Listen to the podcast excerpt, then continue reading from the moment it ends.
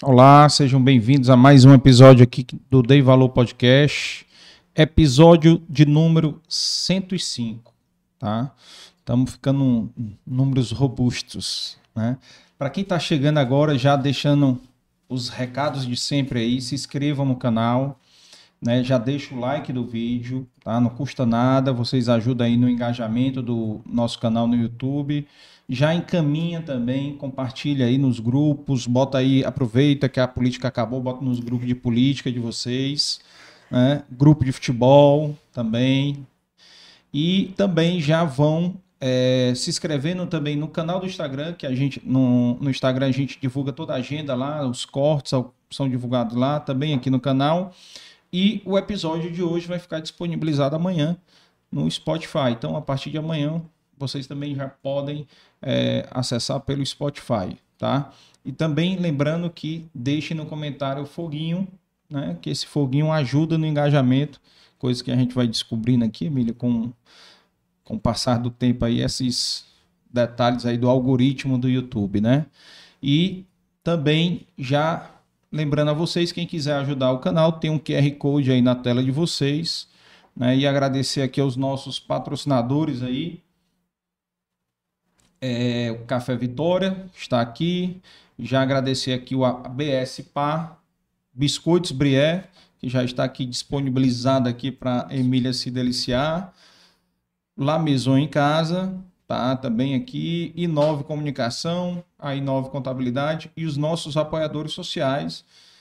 Os episódios que a gente fez, episódios especiais aqui com Fortaleza Azul, que é a Associação de Pais e Mães né, de crianças portadoras de autismo, tá? É, tem um termo técnico, mas eu não lembro, tá? Da, do autismo, né? Mas muito bacana o episódio com eles, foi muito importante.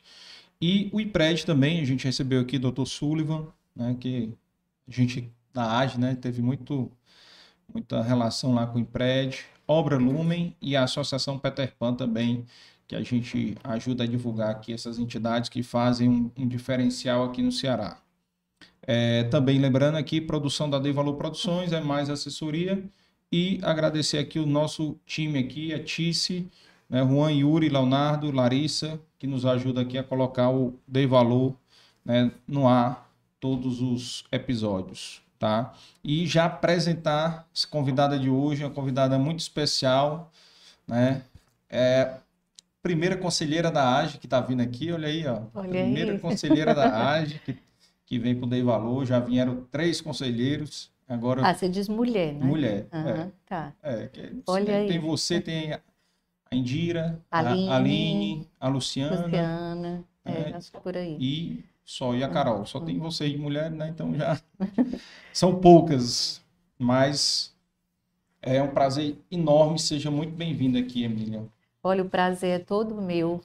Muito feliz porque além da nossa relação de age, tem também nossos filhos que estudaram juntos, Isso. né? Mas mais que isso, assim, participar desse projeto de tanto valor, como o próprio nome diz, né? Que traz tantas inspirações. Eu assisti já alguns episódios com amigos, com pessoas que a gente até já conhece, né? Se relaciona, mas quando assiste no Dei Valor Podcast, a gente vê histórias que a gente nem sabia, É. né? Então, assim, estou muito feliz. Patrocinadores maravilhosos É, e essas instituições do terceiro setor são instituições também que a gente apoia através do LEAD, realmente fazem um trabalho muito sério, então estou muito honrada em estar aqui hoje com você. Que bom, que bom. Prazer é meu. É, carinho muito grande aí por você. E aproveitar logo, antes de começar o episódio, mandar um abraço pro Serginho. Mandar um beijo aí pra Amanda, que estudou com meu filho Carlos Arthur. Bem pequenininho, acho que tinha uns 3 anos de idade, É. 5 anos por aí. E o André, o André é um youtuber, né? André, é você está convidado para vir aqui conhecer o estúdio do Valor. Depois, só marcar, me liga. A sua mãe passa o meu Ele contato. com certeza vai já ah, passar uma mensagem aí para você Olha no aí, chat, viu? Pronto. Então já está convidado para vir aqui conhecer, assistir um episódio aqui. O André, só lembrando aqui, pessoal, o André, eu assisti a entrevista dele com o Adolfo antes de entrevistar o Adolfo aqui, então foi muito bacana. Eu nem sabia que ele estava fazendo isso e foi durante a pandemia. É, foi, foi, foi uma atividade durante a pandemia de, muito, de muito valor, né? Muito. Porque ele aprendia tanto a se comunicar quanto a É. conhecer histórias. História. E- Entrevistou o doutor Sullivan também, Geraldo Foi. Luciano. Tem gente até que eu te comentei, tem ciúme porque ele ainda não entrevistou. entrevistou. Então pode ser que nas férias ele volte às atividades. é. É, depois botar ele para assistir alguns desses episódios Sim, da gente sim, aqui sim. também. Que bom, que bom. Minha amiga, contar um pouquinho da sua história, como é que foi a Emília, onde a Emília estudou, contar um pouco da sua infância, como é que foi até a Emília no LID, como é que é, como é que foi essa história? Sou cearense, né, com muito orgulho. É, tive uma infância assim muito tranquila, maravilhosa, né? A gente tem que agradecer a Deus, né, por essa por essa oportunidade de nascer numa família boa, com pais, né, presentes. Minha mãe muito presente sempre, né? É, durante a minha infância, minha mãe não trabalhou, né? Então a gente teve essa sorte, eu e meus irmãos, eu sou a única mulher, então a gente teve essa sorte de ter uma mãe assim muito presente, muito dedicada assim à nossa educação, né? Ao nosso bem-estar, muito firme também, né? É, sem, sem permitir exageros, né? Com, com muita regra, mas eu sou muito feliz, assim, eu tenho muito orgulho e muito solidária também. Minha mãe sempre trouxe muito esse exemplo para casa, assim, de fazer o bem, de se preocupar com o outro, principalmente com os mais vulneráveis. Isso Uhum. foi a vida inteira. E depois, depois ela veio a trabalhar, a gente vai conversar um pouquinho disso, trabalhar com meu pai e tudo na empresa. Mas quando ela, né, se aposentou e tal, e ficou mais dedicada a si, né? Porque a mulher exerce vários papéis, né? Então, é mãe, é esposa, é. empresária e tudo. Minha mãe foi assim também. Mas é, nesse, após esse momento, é, ela ainda trouxe mais lições de vida ainda para a gente, como até hoje traz. Então, ela sempre se dedicada a movimentos de igreja, a movimentos de acolhimento. A minha mãe é dessas que vai se, se, tem um drogado no meio da rua e ela vai, pega, bota no carro, leva para uma casa de apoio, Legal. sabe? Então, assim, é realmente diferenciada. E uhum. teve um período que ela teve, é até curioso dizer isso, ela teve, ela, nós passamos por um susto achando que ela estava com um câncer no pulmão, né? Uhum. Então, ela fez todos os exames, é, é, chegou a ir para a mesa de cirurgia, né?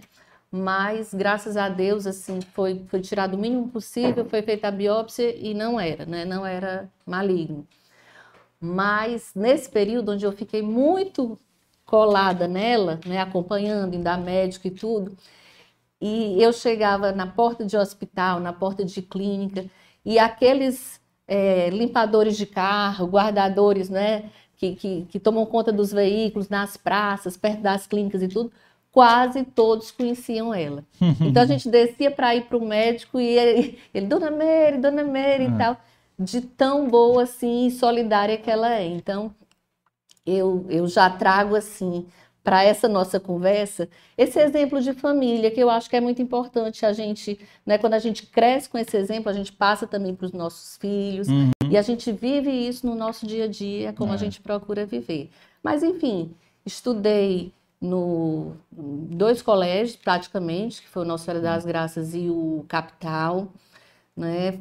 Era uma aluna, até a gente estava falando aqui de AGE, né? Assim, que, o que que a AGE nos permite, assim, em termos de transformação de comportamento mesmo. Então, eu era super tímida, né? né? Uhum. Na minha infância, na minha adolescência e tudo, eu era menina tímida, bem diferente do, do que eu sou hoje, Uhum. né? E quando a gente chegar no assunto da AGE, eu acho que realmente foi assim um, uma virada de chave, chave. a AGE para mim, né? Uhum. E, E como, é, como é o nome do teu pai, hein? Hélio, Hélio. Hélio, E os teus irmãos? é, Eric, Breno e Márcio. Breno e Márcio.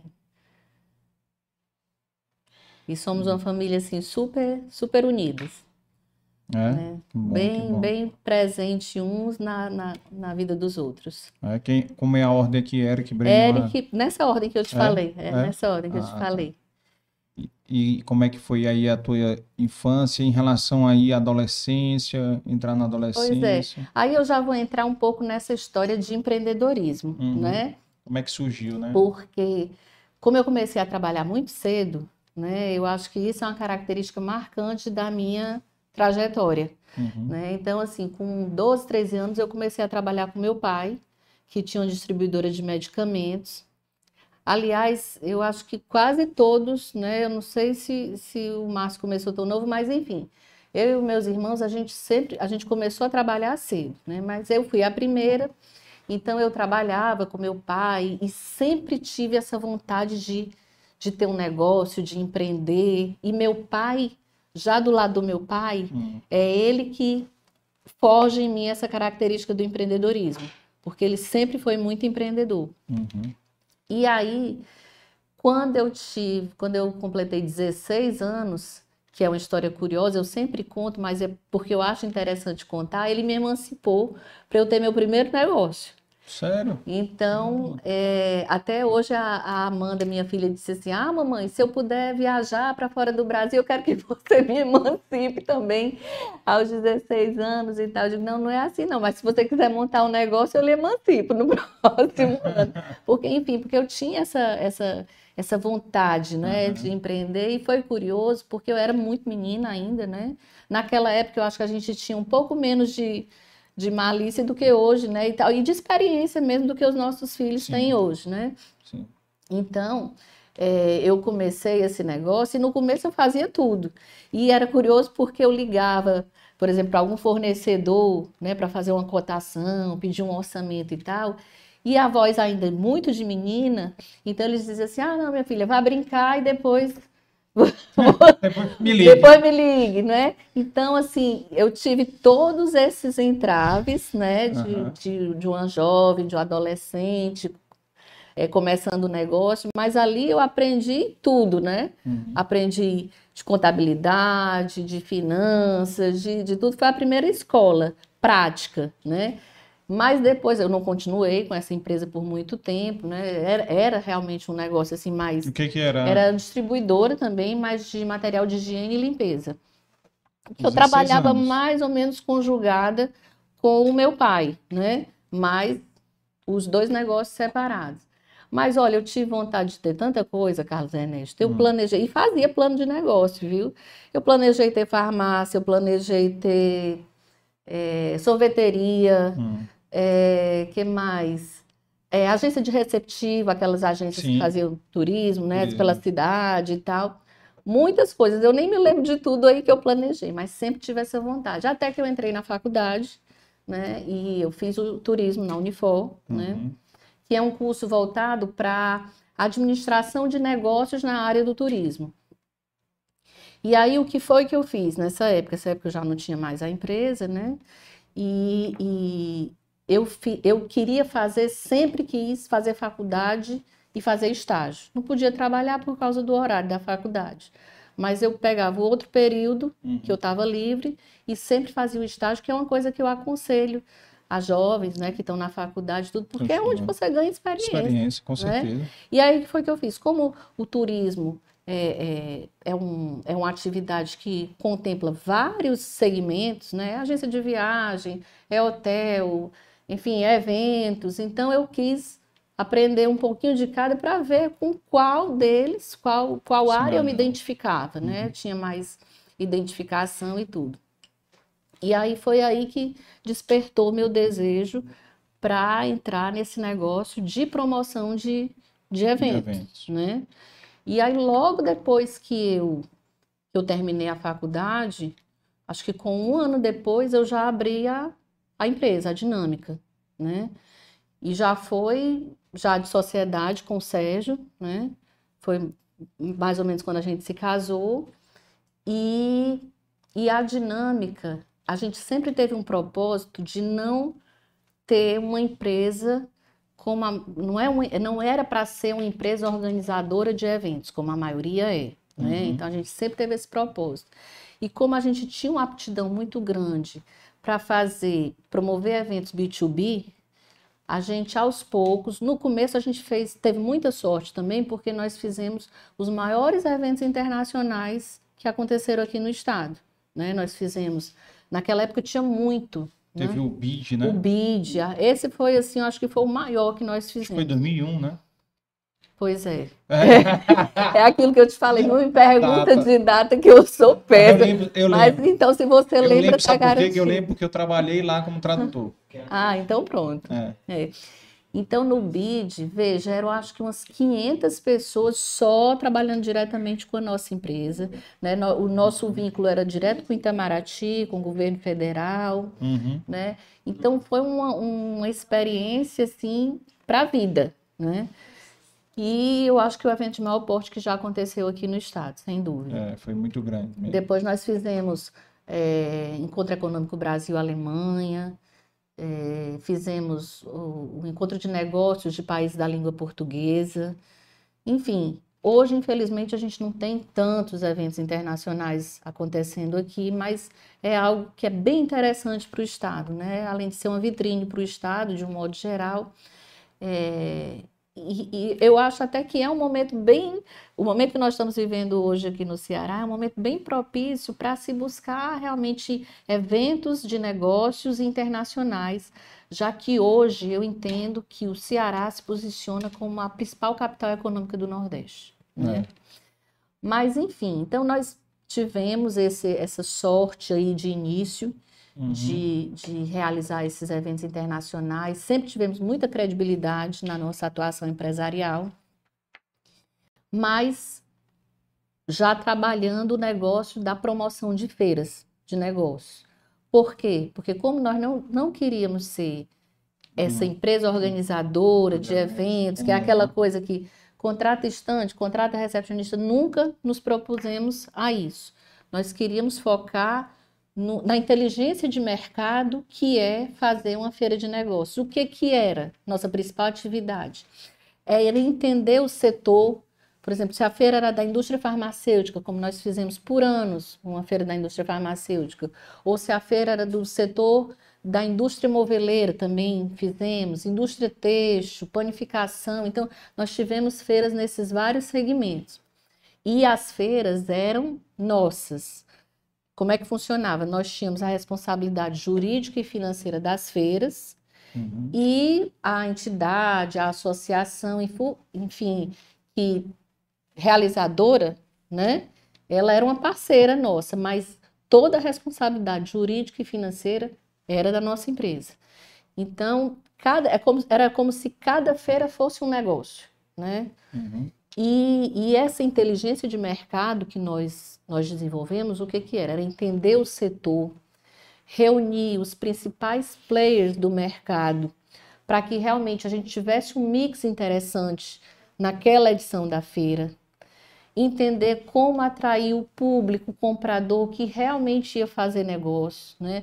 Então, se não, se a gente não construísse esse elo essa estratégia, uhum. a feira não funcionava. Não funcionava. É, a gente fez, inclusive nós fizemos a primeira feira que inaugurou o centro de feiras do o centro, o centro de eventos, o centro de eventos, que foi a Top Móvel, a, uma feira da indústria moveleira, e nós ocupamos integralmente os dois pavilhões. Uhum. Na primeira, ela já era uma feira que já acontecia, é até um case curioso esse, esse da, da indústria moveleira, porque quando nós. Eu acho que a gente pode conversar aqui à vontade, posso pode, contar, né? Pode, porque eu acho pode, que é falar nome das empresas, tá, tudo, pode tá. falar tudo. É, quando das a pessoas. gente foi procurado, né, assim, para realizar esse, esse evento, era um momento em que a entidade de classe estava buscando uma forma de promover o setor e as empresas. Então eles tinham feito um... Era o sindicato. Era o sindicato, Sindimóveis né? é, Sindimóveis. É, então eles eles tinham contratado algum estudo de mercado que tinha indicado para eles, olha, vocês podem procurar uma agência de publicidade ou hum. fazer uma feira, Sim. né? E aí a gente conversou, eles conversaram, eles buscaram os dois casos. E o que é que a feira traz de bom nisso? Você faz as duas coisas ao mesmo tempo. Tanto você promove a imagem quanto você promove os negócios, Ah. né? Então, a gente começou muito pequeno. A gente começou só com empresas do Ceará essa feira, né? E eram empresas que naquele momento a gente tem um, um polo muito forte moveleiro aqui no Marco Marco, né? Nosso amigo Rogério Aguiar, que é o grande, né? é, que difundiu isso, esse, esse, digamos, esse mercado da movelaria, né? Da Uhum. indústria moveleira aqui no estado, no estado. Hoje eu tenho uma amiga que é a filha dele, que é a Riana Aguiar, né? Que Sim. inclusive participa do LEAD também. Enfim, ali é uma turma que cresceu demais, né? Eles têm, assim, muitos negócios no Brasil inteiro, tudo relacionado a móveis, mas eles são muito atuantes. Aliás, tem outros negócios que não, não são exatamente da, da, da área da, da indústria moveleira, Uhum. mas é um pessoal muito profissional, assim, que eu tenho muito respeito por eles. E é, como outros vários empresários do, do segmento, né?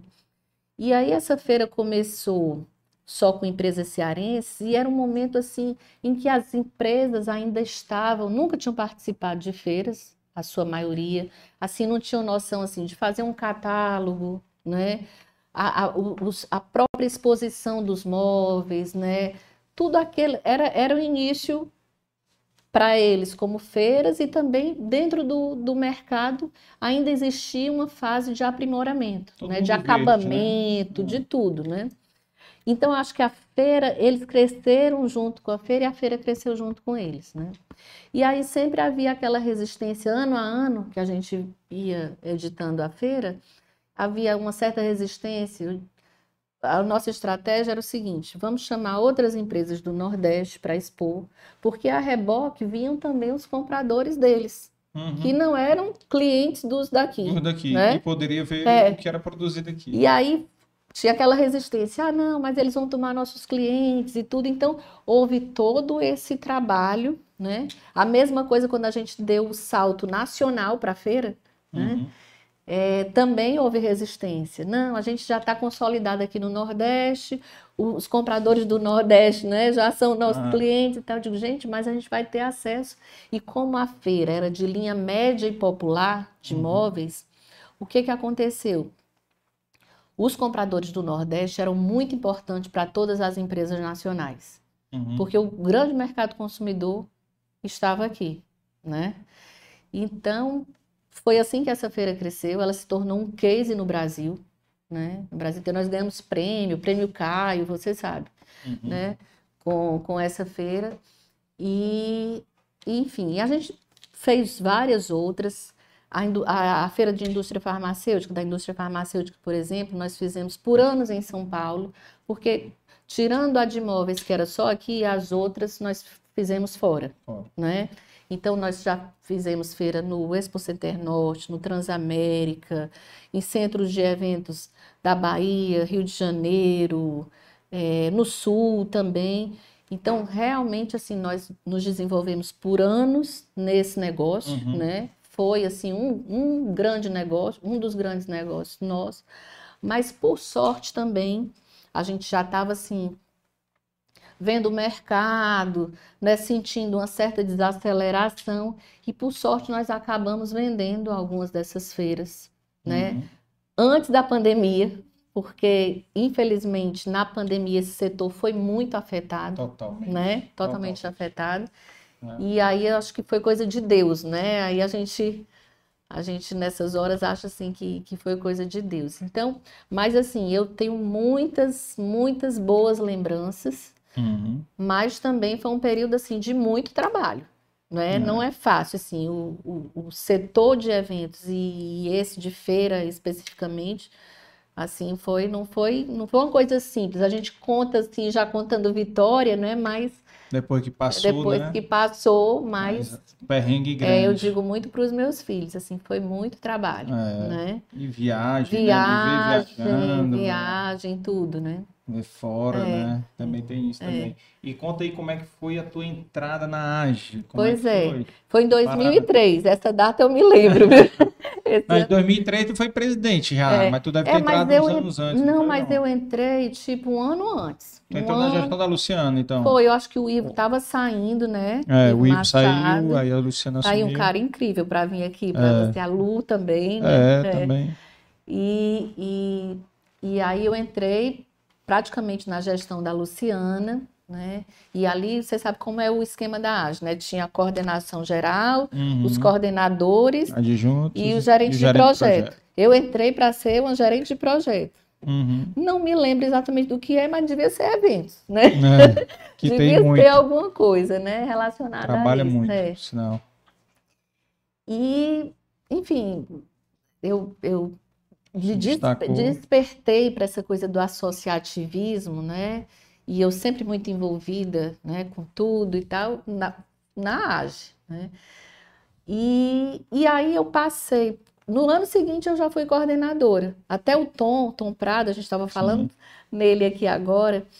é, o Tom disse assim, porque fizeram uma reunião, eu lembro que tinha uma reunião grande, juntaram todos os membros da coordenação, aquela coisa assim que a gente É. morria de medo quando ia fazer essas Aham. reuniões, os conselheiros, os, né, os dinossauros que a gente chamava, né, da AGE.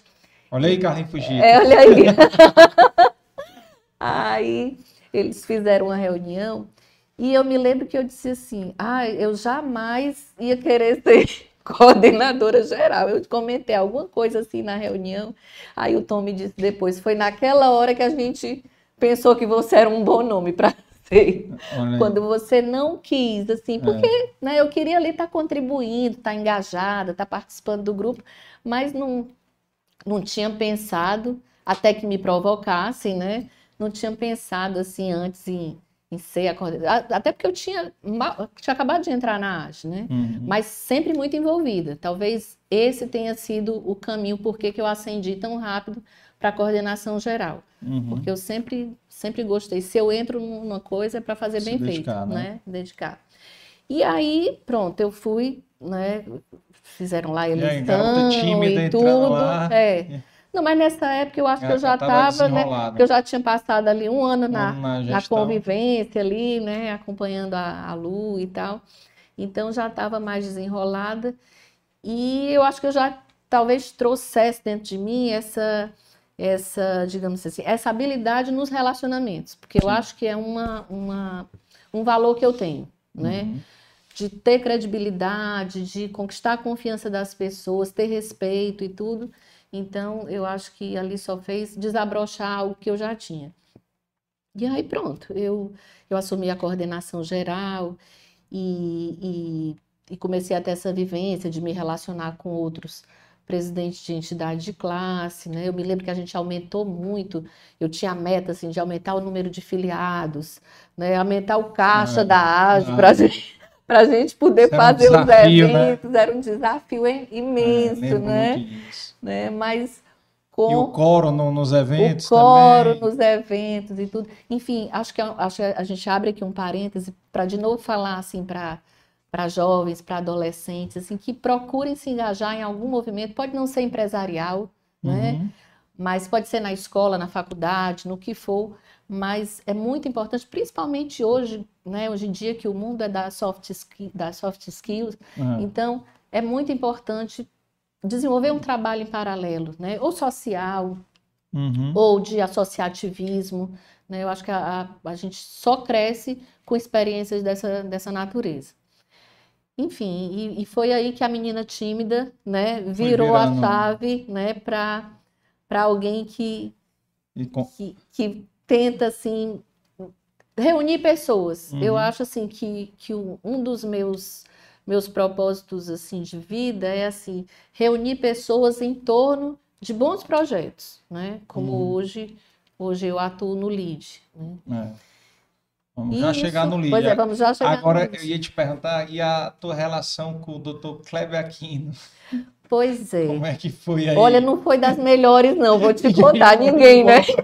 Alguém disse que foi bom? Não, eu tô me lembrando Não, mas eu aqui. tô brincando. não, mas é porque ele era muito. O É. jeito dele polêmico. Ele era né? muito austero e É, polêmico, né? Polêmico É, total. Ele falava é. exatamente o É, contrário do que é. a gente queria ouvir, É. né? Então, É. era, era muito o jeito É. dele. Aí eu só tô me lembrando agora, foi o.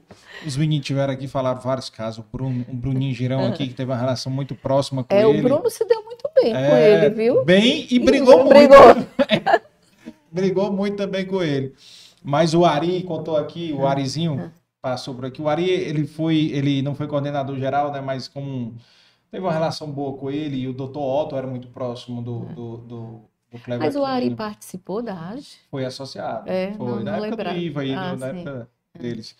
Mas aí o, o, o, o Ari contou uma história, foi o seguinte, o Dr. Otto uma vez chamou, é, aliás, o Kleber Aquino chamou o Ari e as irmãs para ter uma reunião com ele. E aí, que o Dr. Otto pediu, né? E aí, nessa reunião, o doutor- o professor Kleber virou para eles, ó, vocês sabem qual é o melhor canto de Fortaleza? Sabe qual é o melhor canto para ir em Fortaleza? Eles, não, não. Tô se olhando, né? Não, não. O aeroporto de Fortaleza. Para vocês irem e nunca mais voltarem para cá. Era o jeito dele, né? Era aquele bem jeito, jeitão dele. Mas assim, ele. Mas ele ensinou Tinha- muita é. coisa para muitas pessoas. Muito. Eu me lembro que os meninos falavam, Ivo, eu acho que outros, Marcelo. Marcelo e tudo, e ele, inclusive, assim, por exemplo, estava em São Paulo Hum, e os meninos estavam por lá, ele levava os meninos em bons restaurantes para eles, né, assim, conhecerem, né, Ter se relacionando, terem boas experiências e tudo. Mas eu digo assim, ah, não foi das melhores porque ele teve aquele jeitão, né? Mas é, eu, como também sempre fui muito organizada, né? Porque a preocupação dele era a gente chegar atrasado naqueles cafés, café né? dele, é. Chegou atrasado, ele já dava logo uma. A listinha logo. é. Ia pra lista de Então, Schindler. como eu sempre fui muito organizada, né? Mas eu também não tive tempo de ter uma grande aproximação com É ele. porque tu entrou. Agora eu tive, eu tive muita, assim, eu tenho boas lembranças, assim, lembranças muito fortes com o Demócrito. Sim. Demócrito, de fato, assim, entre os dois, foi quem mais me inspirou. Uhum. Porque, aliás, eu acho que o Demócrito inspirou muita gente, né? É.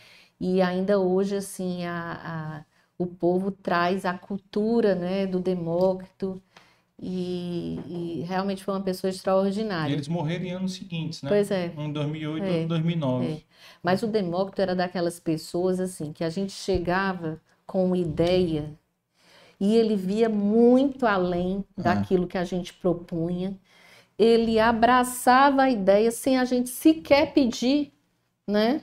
Uhum. E ele já já tratava aquilo como um projeto é. próprio dele, Dele. né? É, pra, Impressionante, Para quem, impressionante. pra quem tá ouvindo a gente ou assistindo a gente aqui, só falar aqui um pouco, ela tá falando do Dr. Demócrito Duma, do Jornal Povo, né? Que Isso. foi presidente do Jornal Povo, e o professor Kleber Aquino, que eles juntos foi que capa, é, meio que coordenaram a fundação da AGE, né? Isso, ele Então eles incentivaram a fundação da AGE por um grupo de jovens empresários em 1989, né?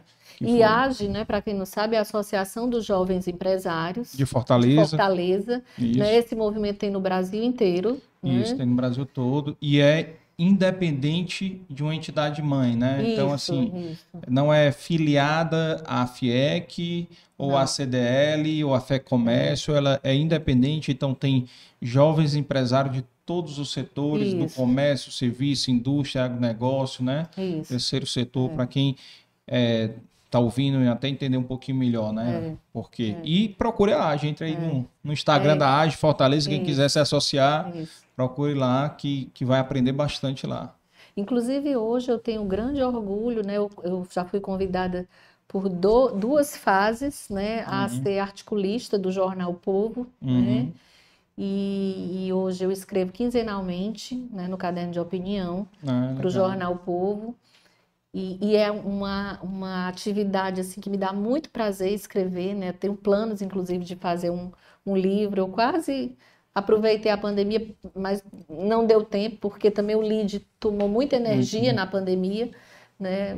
Mas quase, quase que o projeto saía, mas se não deu para sair é porque não era o tempo de Deus, É. então vai sair depois. Mas é algo assim, ler e escrever é algo que eu tenho muita afinidade e gosto por isso, sabe? É. Eu estou desenvolvendo, viu? É. Estou desenvolvendo. É difícil, é, principalmente, por exemplo, muito no, hábito, no, né? É no, no ler, ler para mim não é difícil, porque eu gosto, mas assim, escrever é algo assim bem difícil, principalmente porque eu me proponho a escrever um pouco assim sobre essa, essa esse olhar econômico, empresarial, político, né? Então, como são assuntos delicados, né, principalmente num país, né, que a gente vive, país em... rachado, rachado, né? Então, é algo que a gente tem assim, tem que ter muito cuidado e o mais interessante é isso, é que depois que você escreve, a interpretação é de quem lê, né? Isso eu percebo. Às vezes eu escrevo, eu sei que eu escrevo assim com muito cuidado, né? É, e com as palavras, com as né? palavras e tudo, mas sempre independente e exprimindo meu pensamento. Mas eu percebo que umas pessoas interpretam de uma forma, outras de outra, e isso é muito interessante, muito interessante essa essa relação do escritor com o leitor. É, né? Isso é um, é um desafio realmente, né? Essa, uhum. essa questão de a comunicação, porque independente da palavra, como a gente fala, a pessoa interpreta é. da maneira dela, né? Até o que a gente está conversando aqui, é. Né? De repente. Uma pessoa está interpretando da maneira errada, é, é, né? equivocada, é. entendeu? Isso aí é, é, a comunicação é um desafio muito grande. E, e assim, para mim, nunca, nunca pensei na minha vida em trabalhar com comunicação, né? E aqui estou, né, fazendo esse podcast aqui, mas é um desafio diário, né? É um desafio diário. Mas olha, eu vou te dizer, eu acho que esse negócio da indústria de conteúdo, né, cada vez mais vai ter importância, né? Ascendente, Porque né? as pessoas realmente querem assimilar a informação de forma rápida e confiável, né? Sim. Então, eu acho que um projeto como Dei Valor, agrega muito na vida da gente, né? Porque ali você conhece sobre aquela pessoa, né? Você aprende coisas com os ensinamentos que elas compartilham aqui com você, com certeza. né? Então eu acho que é inspira. muito interessante, inspira, é. né? Eu tive vários feedbacks já de convidados aqui falando que pessoas que assistiram, que se inspiraram, né? Hum. Eu vou te dar dois, dois, dois é, que aconteceram foi o Cleto Gomes, advogado. Uhum. O Cleto teve aqui, me encontrei com ele uma vez num, num coco bambu, né? E aí ele disse, Caser, né, rapaz, estive no advogado essa semana, o advogado virou para mim, doutor Cleto, assisti seu podcast. Rapaz, doutor Cleto, depois que eu vi seu podcast, eu pensei, rapaz, se o doutor Cleto venceu, por que, que eu não posso vencer? É. Entendeu? E o outro foi o Deda. Sim. O Deda, do Giz Moleskine, chegou para mim um dia que eu estava no Giz, a Ernesto queria te agradecer. O que foi, Dado, que eu fiz isso? Isso foi um, um mês depois uhum. do episódio dele, sabe? Uhum. Ele, cara, fazia um tempo que eu queria trazer minha filha aqui para vir trabalhar comigo, chamava ela, ela não queria vir. Depois que ela assistiu o podcast, ela vem todo dia. Né? Então você inspirar um filho, né, cara? Ah, é, é, um negócio é fantástico, bacana é, demais, fantástico. né? Sem, sem preço. Eu disse, é. rapaz, atingimos um objetivo aqui que dei valor. Bacana. você. É. Inspirou, inspirar as pessoas, que é o objetivo. É. Já é uma coisa. Inspirar um filho. É. Né, não tem preço. Não né? tem preço, não então, tem preço. É. Não tem preço. Então, é, esse objetivo é, importante, essas histórias, compartilhar essas dificuldades né, com as pessoas para aprenderem, né? Ainda mais nessa época que a gente está vindo, né? Nossa. Essa época pesada, né, de Covid, né? As empresas quase quebrando, muitas quebraram. É. Né? Eu acho até que nós nos recuperamos muito rápido.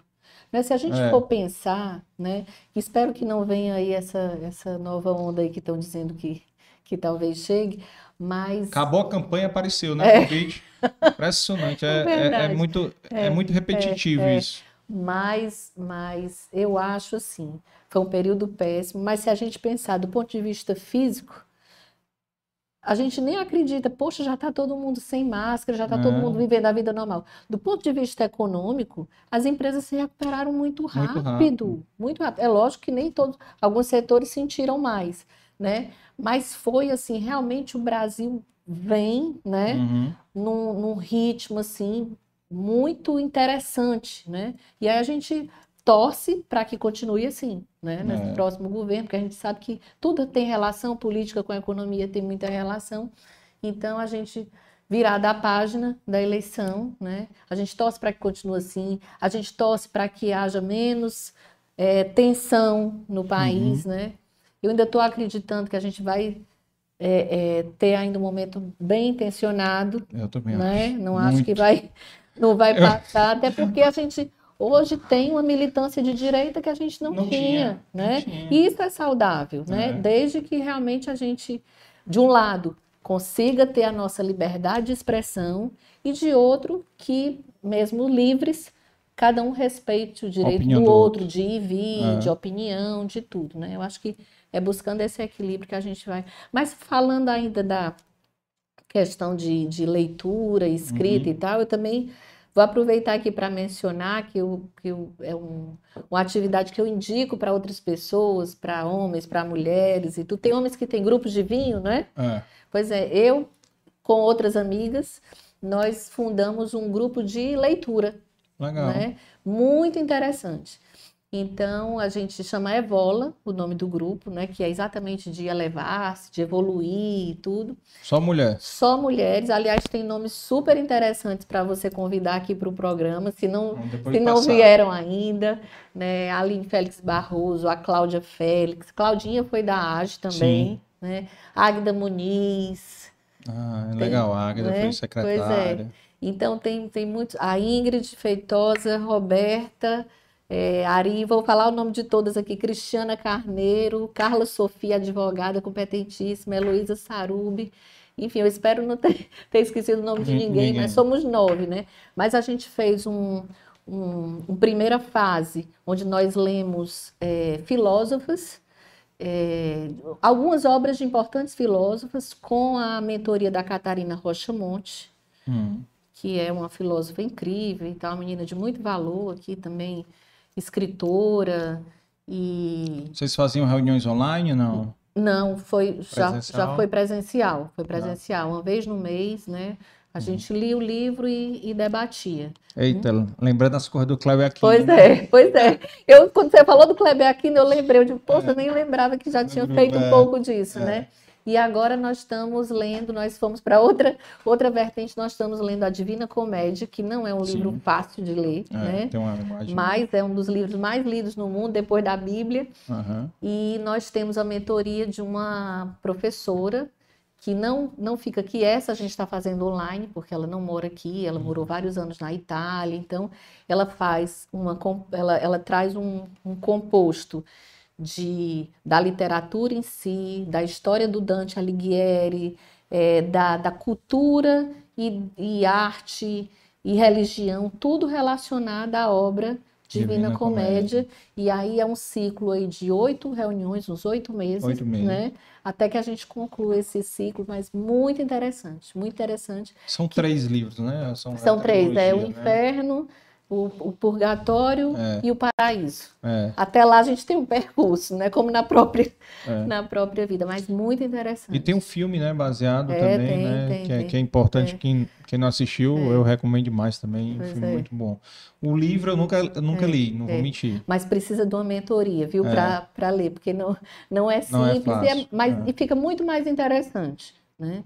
É. E hoje, um dia desse, minha filha estava tendo uma aula de filosofia e estavam discutindo isso. Ela, ah, mamãe, lembrei de você, mas eu sou contra isso aqui que o Dante fez. Aí eu argumentei com ela. É muito rico. Então, eu acho assim: leitura só faz a gente crescer. E tudo na minha vida, assim, eu, eu, eu, eu sou a favor do, do do, como é que a gente chama, meu Deus, de continuar estudando sempre, se Sim. preparando sempre. Recentemente também eu fiz é, lifelong learning, né? Que era do tempo que eu ia dizer.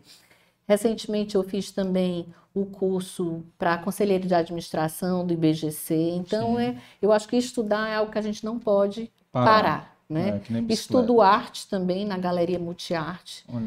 Que é, é uma empresa de cultura que eu tenho muito respeito do meu amigo Max Perlingeiro, ah. que é um dos maiores nomes da cultura no Brasil, que nós temos a sorte dele ter um pé junto com o filho dele, o Vitor Perlingeiro, aqui no Ceará. Uhum. Então ele traz esse perfume da cultura aqui para o nosso estado, trazendo assim o que há de melhor no mundo e no Brasil em termos de cultura.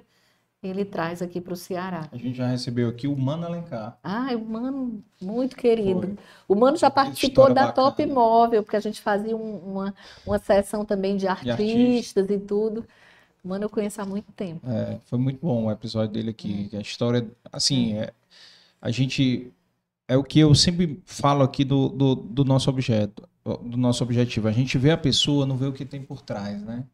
Foi tão interessante conhecer a história do mano, como é que ele começou, né? Saber quem, quem deu a mão para ele, as pessoas que, como ele começou, a vendeu a primeira tela. Isso é, é, é- é bem gratificante poder ver, porque as pessoas acham que é essa nova geração, então, Emília, Nossa. que tudo é, É é fácil. fácil. É, você viu, saiu uma Não tem o estatística. caminho, né? É. Só tem o- a, a linha de chegada, Você né? viu a estatística aí que saiu aí, que eu vi on- hoje, ontem, o Ricardo Amorim divulgou que é aquela. O Brasil é o segundo país de 37, 37 países, do 18 aos 30 anos, sei lá, 35 anos, Uhum. com maior índice de jovens que não trabalham e não estudam. A geração neném, É. né? É. Nem trabalha nem estuda. Então, como é que pode? 35% do, dessa população nem trabalha nem estuda. Eu vou lhe dizer, assim, um pensamento que eu acho que a culpa um pouco é dos pais. É, Né? total. Eu, eu Então. gosto de dizer que eu gosto de criar meus filhos como meus pais me criaram, Criaram. assim, uma, uma coisa mais rígida, Rígida. mais focada, É. sabe? É, eu, eu não crio filho para ser feliz, simplesmente. Eu não, não sou adepta dessa teoria. É, Eu acho que a gente tem que criar os filhos para serem honestos, fazerem o bem, né? é. E terem um foco na vida. O, a, a, o, a felicidade é a É consequência consequência. disso, É. né? Se ele não for fazer o bem, É. E, e- mas também não é fazer esse, esse bem assim, né? É fazer o bem trabalhando, gerando emprego, né? Logicamente, sendo solidário para além da atividade empresarial, Sim. porque eu não acho também não que a função restrito. social da empresa é gerar emprego. Eu acho que nós já ultrapassamos isso, né? Eu acho que todos esses movimentos, é, essas caixinhas, né, que se, criou, se criaram, ISD, impacto social e tudo, tudo isso é importante para dar mais consistência ao que se chama de é, que chamava só de solidariedade, né? Ou só filantropia, né? Eu acho que é Nossa, importante é. entrar isso realmente no conceito empresarial. Mas voltando aos filhos, eu me preocupo muito com esse direcionamento, né? A, a vida ficou tão é, agitada para muitas pessoas e aí também não vamos culpar também só as famílias, né? Porque as mulheres acabaram, né, saindo de casa para trabalhar, trabalhar, que talvez a minha mãe, por exemplo, quando eu era nova, não tinha o trabalho, depois é que ela foi trabalhar na empresa com meu pai, então ela teve mais tempo para se dedicar. Hoje todo mundo, o casal, os dois trabalham, Trabalham, né? né?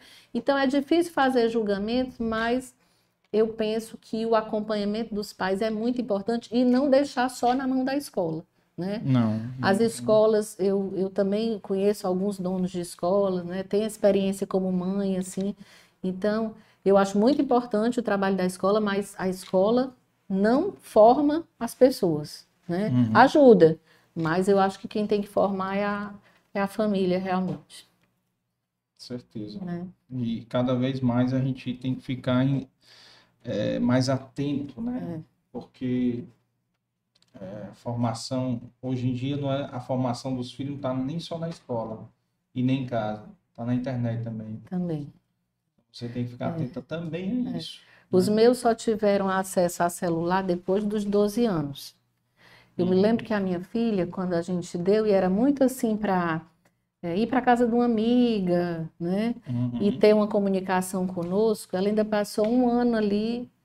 Aí ela depois disse assim: Não, mamãe, eu acho que você foi muito precipitada em me dar um celular e eu em aceitar e eu impedir o celular. Eu vou ficar mais um tempo sem celular. Então, hoje, assim, os meus filhos, eles não são, assim, participam, interagem, não são alheios da tecnologia. Mas eu não tenho problema, assim, de ficar controlando o tempo deles, né? Na internet ou no celular, não tenho esse problema. Uhum. A, a, a minha filha, principalmente, gosta muito de ler. todo tempo lendo. Semana passada a gente estava na, na livraria, ela comprou assim, uns três livros do Machado de Assis, né? Que é raro para um, uma menina, um assim, adolescente, para né? adolescente e tudo. Então, é, meu filho também é muito ligado em esporte. Então, acho que tudo isso, toca piano. Então, tudo isso, essas atividades que a gente proporcionar, né? De línguas, de idiomas, né? A minha filha, ela já fez, aos 12 anos, ela concluiu o, o curso de inglês e gosta muito de idiomas. E ela, ela estuda só, né? Vários idiomas que ela gosta é o coreano, é, ela, ela até nem vai gostar de eu falar muito sobre ela aqui, porque ela é, ela, é su, ela é super low profile, eu acho que ela não ah. vai gostar muito de eu estar dando esses detalhes, mas é porque ela tem facilidade para idiomas. Uhum. E você conhece, é que foi colega do é. Carlos é. Arthur. Futura diplomata, oh. Né?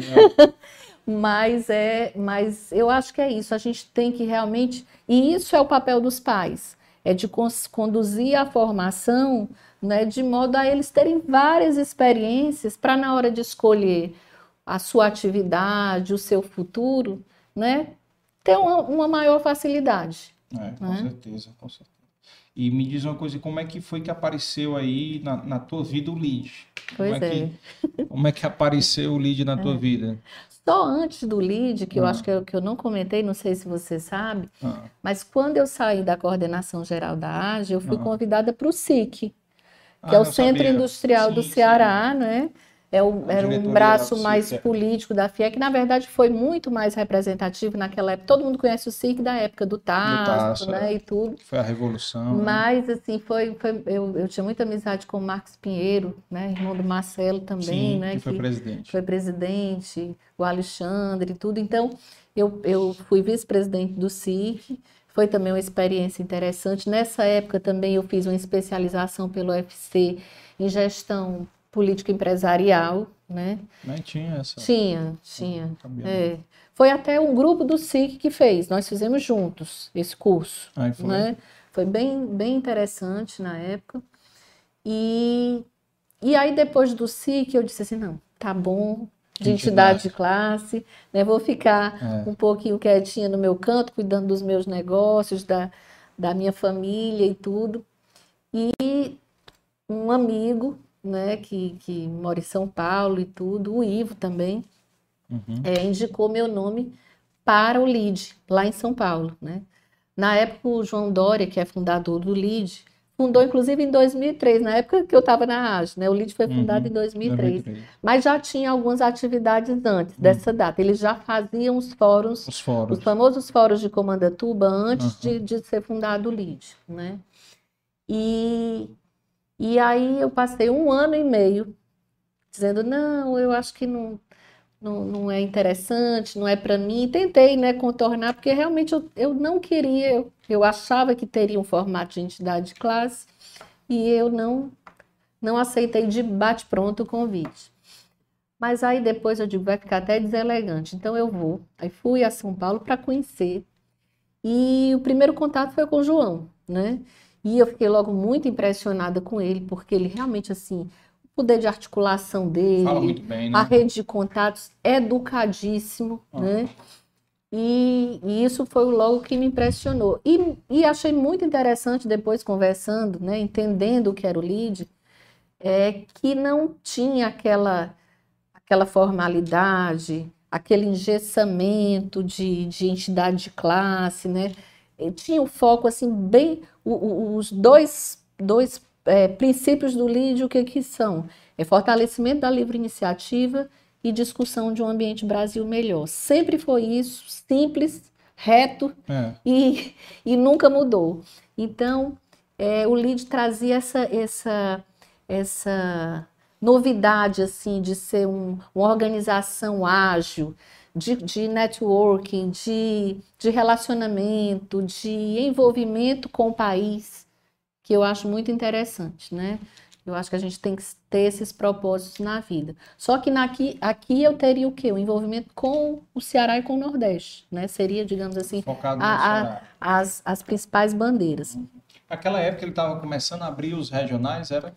Essa Não, época já que tinha, já tinha. Já tinha vários estados? É, já, já tinha vários estados. Não, não chama de regional, não. Era chama unidades, unidades, Unidades. no Brasil inteiro. Não, já tinha unidade internacional, né? Ah, já? Já, já tinha. E aí,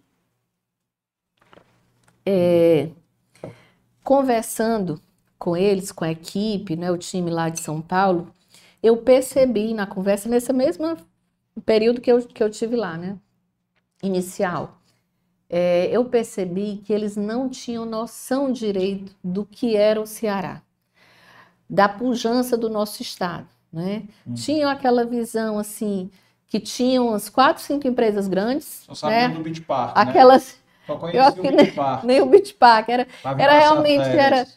é, Grupo Edson Queiroz, né? Uhum. É, é, J. Macedo, né? Enfim, eram, eram quatro, quatro empresas, Uhum. né?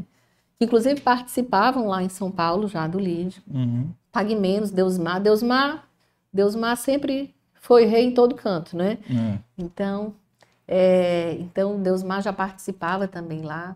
E era como se fosse um braço é, informal aqui do LID no Ceará, né? Inclusive, a primeira coisa, que- a primeira pessoa com quem eu conversei quando eu trouxe o LID para cá, né? E ele disse assim: lógico que eu vou lhe apoiar, né? Você é a pessoa certa para estar para estar nesse lugar e tudo, aquele jeito que a gente sabe É. que, que ele é, É. né? E, e daí, na conversa, eu senti isso, né? Aquele olhar para o Ceará com todas, todo o histórico né, que a gente tem realmente no, no campo social, ainda aquém do que, e no campo econômico, ainda aquém do que, do que todo esse potencial que o Estado tem, e conhecedores só dessas, dessas quatro empresas. E daí eu disse: olha, é, vocês estão um pouco enganados, mas talvez seja esse o principal motivo, o, o que mais me motive a levar o lead para o Ceará. Tal- talvez fazer com que o nosso Estado participe mais desse circuito das grandes empresas do Brasil Uhum. e, ao mesmo tempo, que a gente possa levar esse, essa rota de conteúdo de altíssimo nível que o LID tem aqui em São Paulo, que aqui nunca tinha tido.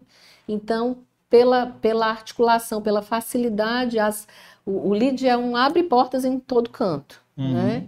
Então, é, eu pensei em fazer essa conexão. Mas, antes de dizer o sim a eles, eu observei também que lá eles têm um comitê, né? Um comitê de notáveis, né? São ex-ministros, presidentes de grandes empresas e tudo. Então, eu digo assim, eu vou fazer o seguinte, eu não posso dizer um sim porque eu quero conversar com pessoas do meu relacionamento para perceber que se elas entenderem que nós vamos trazer algo novo para o Estado e se essas pessoas comprarem a ideia junto comigo, então eu assumo o Uhum. lead lá. né? Assumo com esse propósito mesmo, assim, de fazer algo diferenciado, né? De doar meu tempo para isso, porque eu dou o meu tempo, né? Né? Não é uma atividade empresarial para mim, o lead, né? Uhum.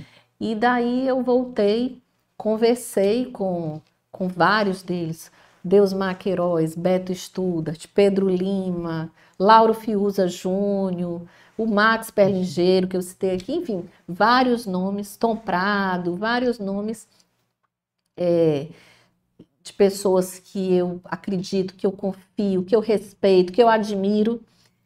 E, e aí eles, na, na primeira conversa, Emília, vamos estar com você, né? Eu acho que tem tudo para ser algo diferente. Alguns já conheciam, né? Sabiam como é que funcionava. Uhum. E, e foi assim que nós iniciamos o LEAD em 2016. né? Hoje nós estamos com seis anos né, de, É. de LEAD. Muito recente, mas muita coisa nós já realizamos. E a gente trouxe realmente um circuito de nomes para cá que às vezes vinham ou pago, ou contratado, ou vinham uma vez no ano, e nós temos todo mês uma agenda riquíssima Uhum. com os maiores nomes da política nacional, com os maiores nomes da economia nacional, com os maiores empresários do Brasil. Então, eu entendo que nós juntos, isso não é, eu não atribuo só a mim, mas o nosso grupo é muito forte, muito representativo. né? Então, hoje nós reunimos o PIB cearense, eu acho que a gente pode dizer isso com muita tranquilidade, as empresas mais importantes né, em todos os setores, agronegócio, indústria, comércio, tecnologia, serviços, estão reunidas no LID. Não é um grupo que pretende ser um grupo enorme, né? Uhum. Ele tem esse conceito mesmo de exclusividade, de boutique, digamos assim, no sentido de que que não que a gente não tenha transversalidade com pequenos negócios. Pelo contrário, eu entendo que toda empresa de médio e grande porte só funciona na transversalidade com empresas micro e uhum. pequenas empresas, né? Mas esse núcleo é, núcleo é de uma discussão desse nível de formadores de opinião, de influenciadores da economia do país, da economia do país. Então, eu até costumo dizer para quem vem convidado falar no LID, seja um ministro, seja um presidente de outra grande empresa, que tão importante quanto eles que vêm falar são os convidados. Uhum. Ali está todo mundo de igual para igual. E outra coisa que eu defendo muito no LID é a gente abolir o protocolo. Né? É tanto que no LID não tem essa preocupação, eu repito muito isso nas entrevistas, né? É, com cerimonial, com chamar é, uma pessoa de cargo tal para a mesa, né? Uhum. Eu hoje participo também de outros grupos nacionais bem importantes, não só o LID. Eu hoje não, já de algum tempo eu já fui convidada para participar de outros grupos. Então eu tenho muito acesso, muito acesso a políticos, a empresários, a, a artistas, enfim, a pessoas né, ligadas à cultura, intelectualidade, enfim. E, o, o, e eu falo, né, a gente fala com essas pessoas pelo WhatsApp. E eu vejo que aqui no Ceará a gente ainda tem muito rigor e formalidade que a gente precisa quebrar. Com autoridades, às vezes até com, com o empresário mesmo. A gente falar precisa começar, é falar com a secretária. Então, o mundo mudou, é. né? Que todos fiquem certo disso, é. né? Que o mundo mudou, a gente precisa ser mais ágil nos negócios, nas relações, né? uhum. né? E mais simples também. Né? Não tem ninguém mais importante do que ninguém. É. Né? Mais importante do que a gente, só Deus. Né? É, aqui aqui é. a gente. A gente eu, por exemplo, tem, tem pessoas também que. É, acho que tem empresário que às vezes deixa correr frouxo esse negócio com secretária, né? Não, não coloca, não coloca, digamos, o, o pingo nos is, né? Por exemplo, o Deus Maqueiroz vinha aqui, eu tratei diretamente com ele. Acredito. Entendeu? O doutor Beto. O Beto é a mesma coisa. É, né? totalmente é. com ele. Então, assim, todos eles aqui, pelo menos a, a, a, maior parte aqui do Ceará, teve um ou outro que eu tive que tratar com o secretário. Uhum. Mas, é, da, da mesma maneira aí que o LID trouxe, o LID, o LID concentra né, o PIB do Ceará, né? Parte desse PIB já veio para cá, Olha tá aí, aqui que na, bacana. Já né? assinou aqui a parede aqui. E, e a, a ideia é realmente a gente poder dar um, um, um, um diferencial das pessoas entenderem o potencial do Ceará também. Né? Sim. Né? Do Nordeste, Sim, né? Do, do Nordeste, Nordeste, tem muita coisa. Você sair daqui, é. bom, você tem a Deus, Deus Mar Heróis Pague Menos, é a segunda do, do Brasil. Sim. Né? Então você tem N casos, Pedro Lima, né? Pedro Lima. Ainda não veio aqui. Olha ainda aí. não veio aqui, já entrei em contato com a secretária. Vamos falar com o Pedro. Falar, é, eu falei com ele também direto. Uhum. Mas a agenda dele também é muito louca, né? Vive é ele viaja muito. Ele viaja né? muito, é. Então, assim, é, pô, Dias Branco, né, líder de mercado, é. né? Então, assim, o Ceará tem um, é. grandes empresas, a Cearense, Sim. né? Grandes empresas, grandes, grandes players nacionais, internacionais. É. Um dia desse me perguntaram assim: ah, você acha que a gente tá, o Ceará está quem nessas, né, em, em, termos de governança. Eu acho que a pergunta era mais ou menos essa. Nunca, né? O, o, o porte empresarial daqui é de, o mesmo nível em qualquer estado do Brasil, que sai internacional, né? Então as empresas estão tão super muito ajustadas em termos é. de governança, de tudo. É.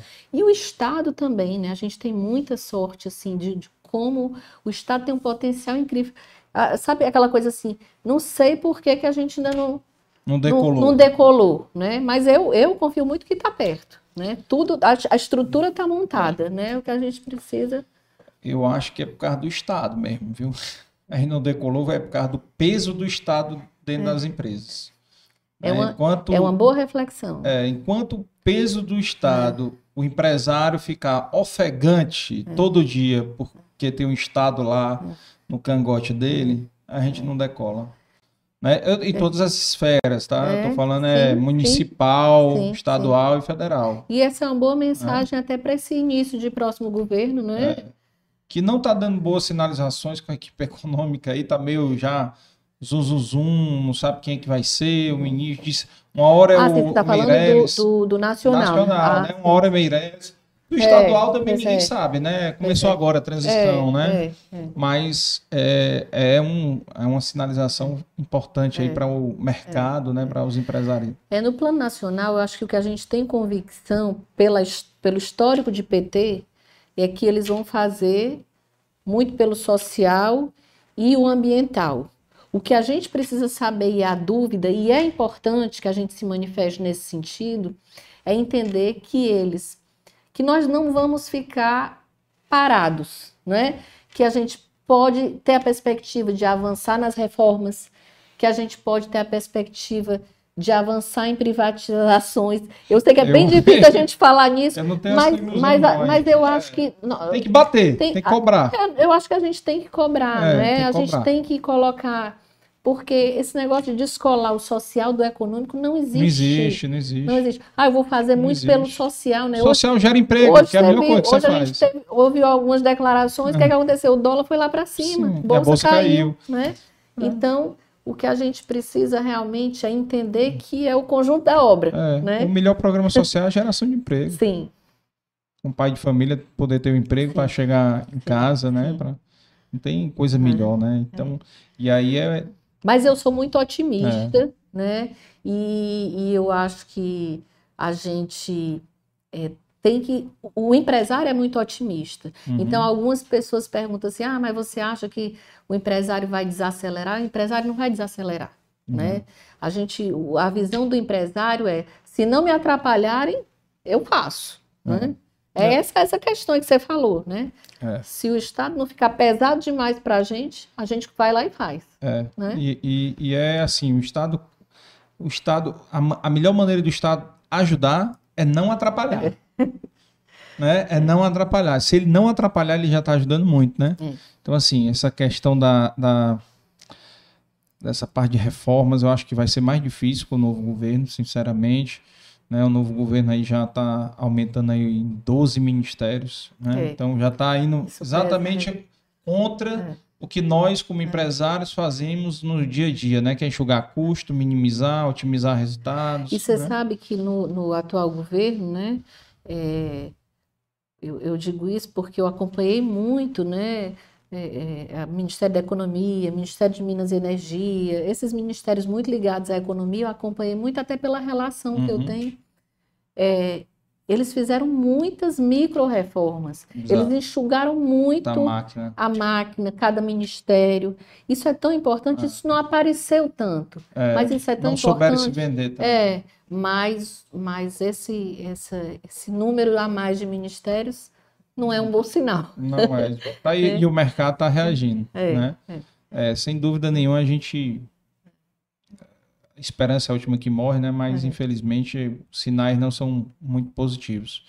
E, e, e aí, como é que tu continua esse namoro lá? Sim, E, aí o, o, o, né, o lead né, foi crescendo, crescendo. Hoje nós- 2016 foi a primeira. Onde foi a- o primeiro encontro? sempre no Hotel Gran Marquise. Sempre Hotel. Hotel Gran Marquise é um grande parceiro, sem falar que é o melhor hotel da cidade, É, né? Por sinal, o Zé Carlos está vindo aqui. Oh, Vai- vai vir aqui. maravilha, maravilha. É, Falei ontem assim- com ele. Foi. Falei ontem com ele. Então, é, é, eu, eu sou muito satisfeita, assim, Uhum. com tudo, né? Tanto pela alegria de ter o Grupo Marquise participando do LEAD, Uhum. né? Quanto pelo, pela própria se- sede, digamos assim, onde funciona todos os encontros do eventos. LEAD lá. né? Nós somos sempre muito bem atendidos, enfim. Então, sempre no Gran Marquise. É, e, e nós começamos com essa agenda, porque nós temos pelo menos um evento mensal, né? Uhum. Um encontro normalmente é almoço ou café da manhã. Deixa eu fazer uma pergunta difícil para ti. Ah. Diz aí três convidados que vieram para o LID aí nessa tua gestão desde 2016 que te marcaram muito. É, é difícil escolher, Três convidados. Não, marcaram eu sei. porque você achava que ele era de um jeito e ele era de outro, ou É. porque ele abordou o tema de uma maneira é, simples. Uhum. Não sei. Três pessoas que te surpreenderam, né? Quando você trouxe aí algum. Eu não sei se o Paulo Guedes chegou a vir, né? Duas vezes. duas vezes. Duas vezes. Para mim, esse aí foi o melhor É. ministro da economia que já teve É. no Brasil. Não, sem dúvida, eu, eu já. A primeira pessoa que eu me lembrei É. foi ele, porque o interessante é que eu já conversava com o Paulo Guedes antes dele ser indicado ministro. Uhum. A gente já começou, né? Eu já conhecia e tal, teve uma aproximação maior. Uhum. Então, quando começou o Zum Zum, Ele ia ser ministro do Luciano Huck, né? sim, sim, Tá sim.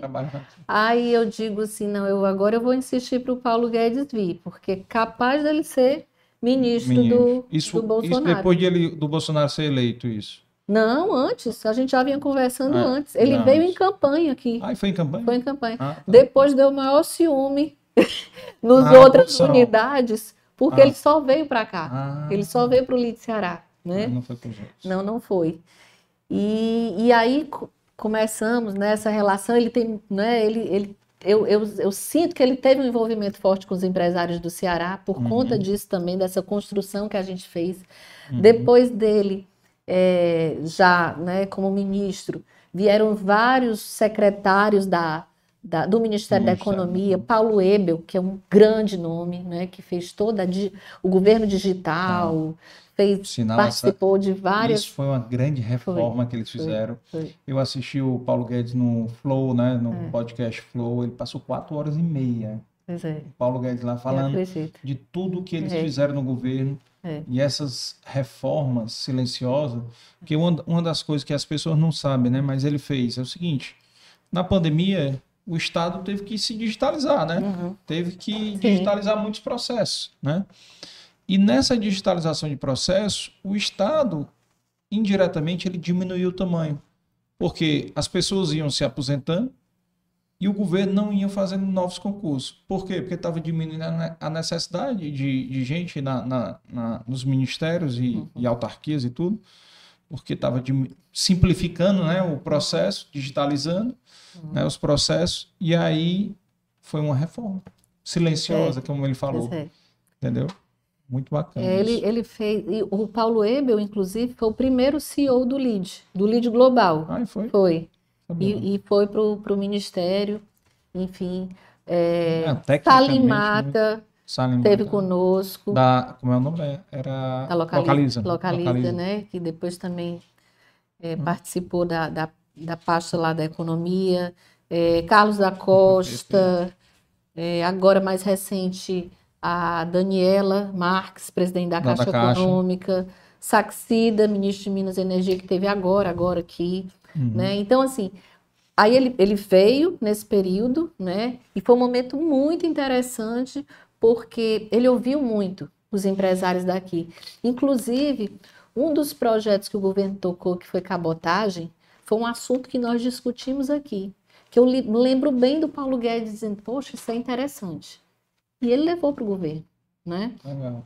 Então, é por isso que eu digo assim que é rico e não é só a importância de quem vem, mas a importância da discussão do- da- dos outros, da- das pessoas do Ceará, desses grandes valores cearenses que um convidado desse acaba conhecendo e se relacionando, né? Uhum. É, e, de- e ele veio agora esse ano de novo, né? Porque a gente fez a sequência dos presidenciáveis, Uhum. né? E nós é, fizemos o Moro na época que ainda era candidato, né? Pré-candidato. Pré-candidato. É, nós fizemos o Ciro Gomes.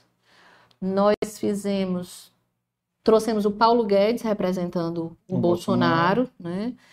E não conseguimos fazer a campanha do PT, apesar do bom contato que eu tenho com o Alckmin e com o Mercadante, né? Nós conversamos várias vezes, mas a agenda não permitiu.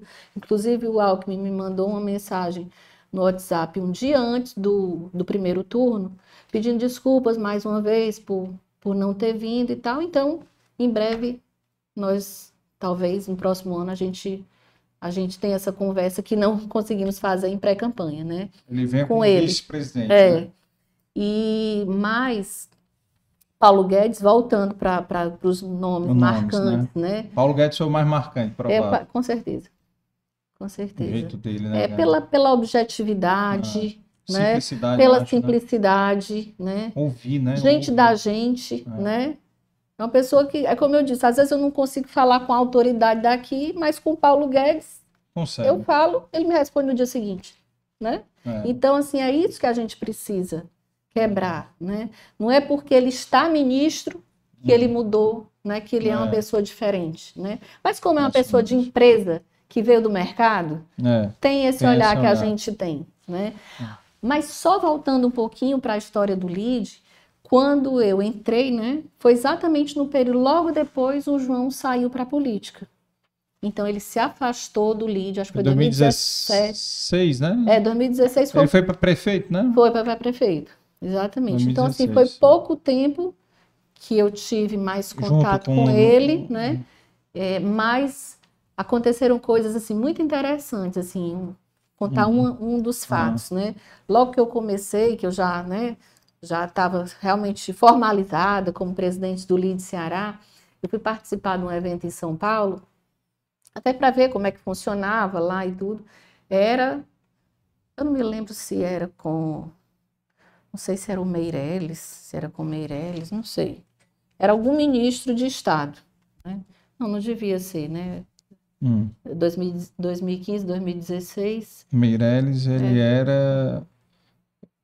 Era o Temer, né? era o Temer, né? Era o Temer. O Temer em 2016. Eu não 17, lembro né? exatamente quem era o ministro de Estado, mas era com o ministro de Estado. E aí o João me convidou para participar da mesa lá em São Paulo. 600 convidados, um evento grande no Raid e tal. Eu era a única mulher na mesa, né? E o João me convidou e eu fui participar. E no final aparecia um vídeo de todas as unidades do LID. Aliás, no começo, né? Um vídeo falando sobre o que é o LID e tal. E não aparecia o Ceará, porque não existia LID no Ceará até eu trazer, então. né? Então, eu, aí depois terminou o evento, fica aquele burburinho ali do, do- dos, dos componentes da mesa, cumprimentando o convidado principal, era um Uhum. ministro e tudo. Pois o João Dória saiu daquele burburinho ali na mesa mesmo e foi até mim pedir desculpas porque o Ceará ainda não estava no vídeo do LID e que da próxima vez não ia acontecer isso. Então, é de uma simplicidade, né? É, Se tocou disso, né? de um cuidado, né? Agora nós estamos trazendo, eu estou trazendo aqui a Bia Dória, que é a esposa do João, para um momento falando de arte, filantropia, né? Que é que é uma a Bia é uma inspiração, porque além de ser uma mulher assim culta, elegante, tudo, é de uma simplicidade incrível, né? E aí eu conversando com a Bia, organizando os detalhes, Aí me manda uma mensagem, o João me manda uma mensagem agradecendo o cuidado, o carinho e tudo com a esposa. Então é dessas coisas, Uhum. dessas sutilezas que eu acho que o mundo está precisando, né? Uhum. É, eu estou até contando assim coisas pessoais para você, mas Ah. eu acho que é- é- a gente percebe quem são as pessoas nesse trato, né? Aham, com certeza. E mas então, depois que o João saiu, o ministro Furlan, que sempre participou do LID, desde 2003, o Furlan está na fundação do LID desde 2003 e foi muito importante para desenvolver o braço internacional, né? Porque o Furlan, como a gente sabe, ele fez um trabalho espetacular no Ministério do Desenvolvimento, indústria Indústria, e e Comércio, né? Lula, Lula, né? Lula, né? O Lula, ele é, É, da, da- é. família da Sadia, né? Isso, exatamente, que é BRF, né? É, BRF. Brasil Foods e tal. Então, o que o que o a vinda do Furlan também foi muito importante para a gente, assumindo como chairman do LID, porque trouxe uma independência, o apartidarismo, mesmo o João saindo para a política, porque ele se afastou mesmo, né? A gente, inclusive, assim, tinha pouco contato, tinha um contato pessoal, mas não no LID, né? Ele nunca interferiu, nunca E misturou o as Furlan coisas. que assumiu tudo. E o Furlan que assumiu tudo, continua, inclusive é, mesmo o João tendo voltado para as atividades empresariais, que ele voltou de fato e com todo o gás que ele tem, uhum. né? Ele participa hoje do conselho, né, do principal conselho do LID, mas o Furlan é o nosso chairman. É quem né? toca. É quem toca, é quem dá as... Toca institucionalmente, né? Porque tem todo um time, é, né? Claro. Mas o Furlan, ele dá esse, esse, digamos assim, esse norte institucional, apartidário, independente, que o LID preserve e nós preservamos em todas as unidades. As unidades. Né? E então a gente foi crescendo muito aqui em termos de conceito. A pandemia foi algo assim desafiador. Uhum. Então, assim, só para contar um pouco, eu não sei como é que nós estamos aí de não, tempo. Não, tá tranquilo. Tá? Mas é, com, depois do decreto, acho que foi 19 de março, 19 engano, de março. Né? Com uma semana nós estávamos no virtual, no online, né? Então a gente começou e não porque antes nós fazíamos um evento no mês e no online nós passamos a fazer um encontro por semana.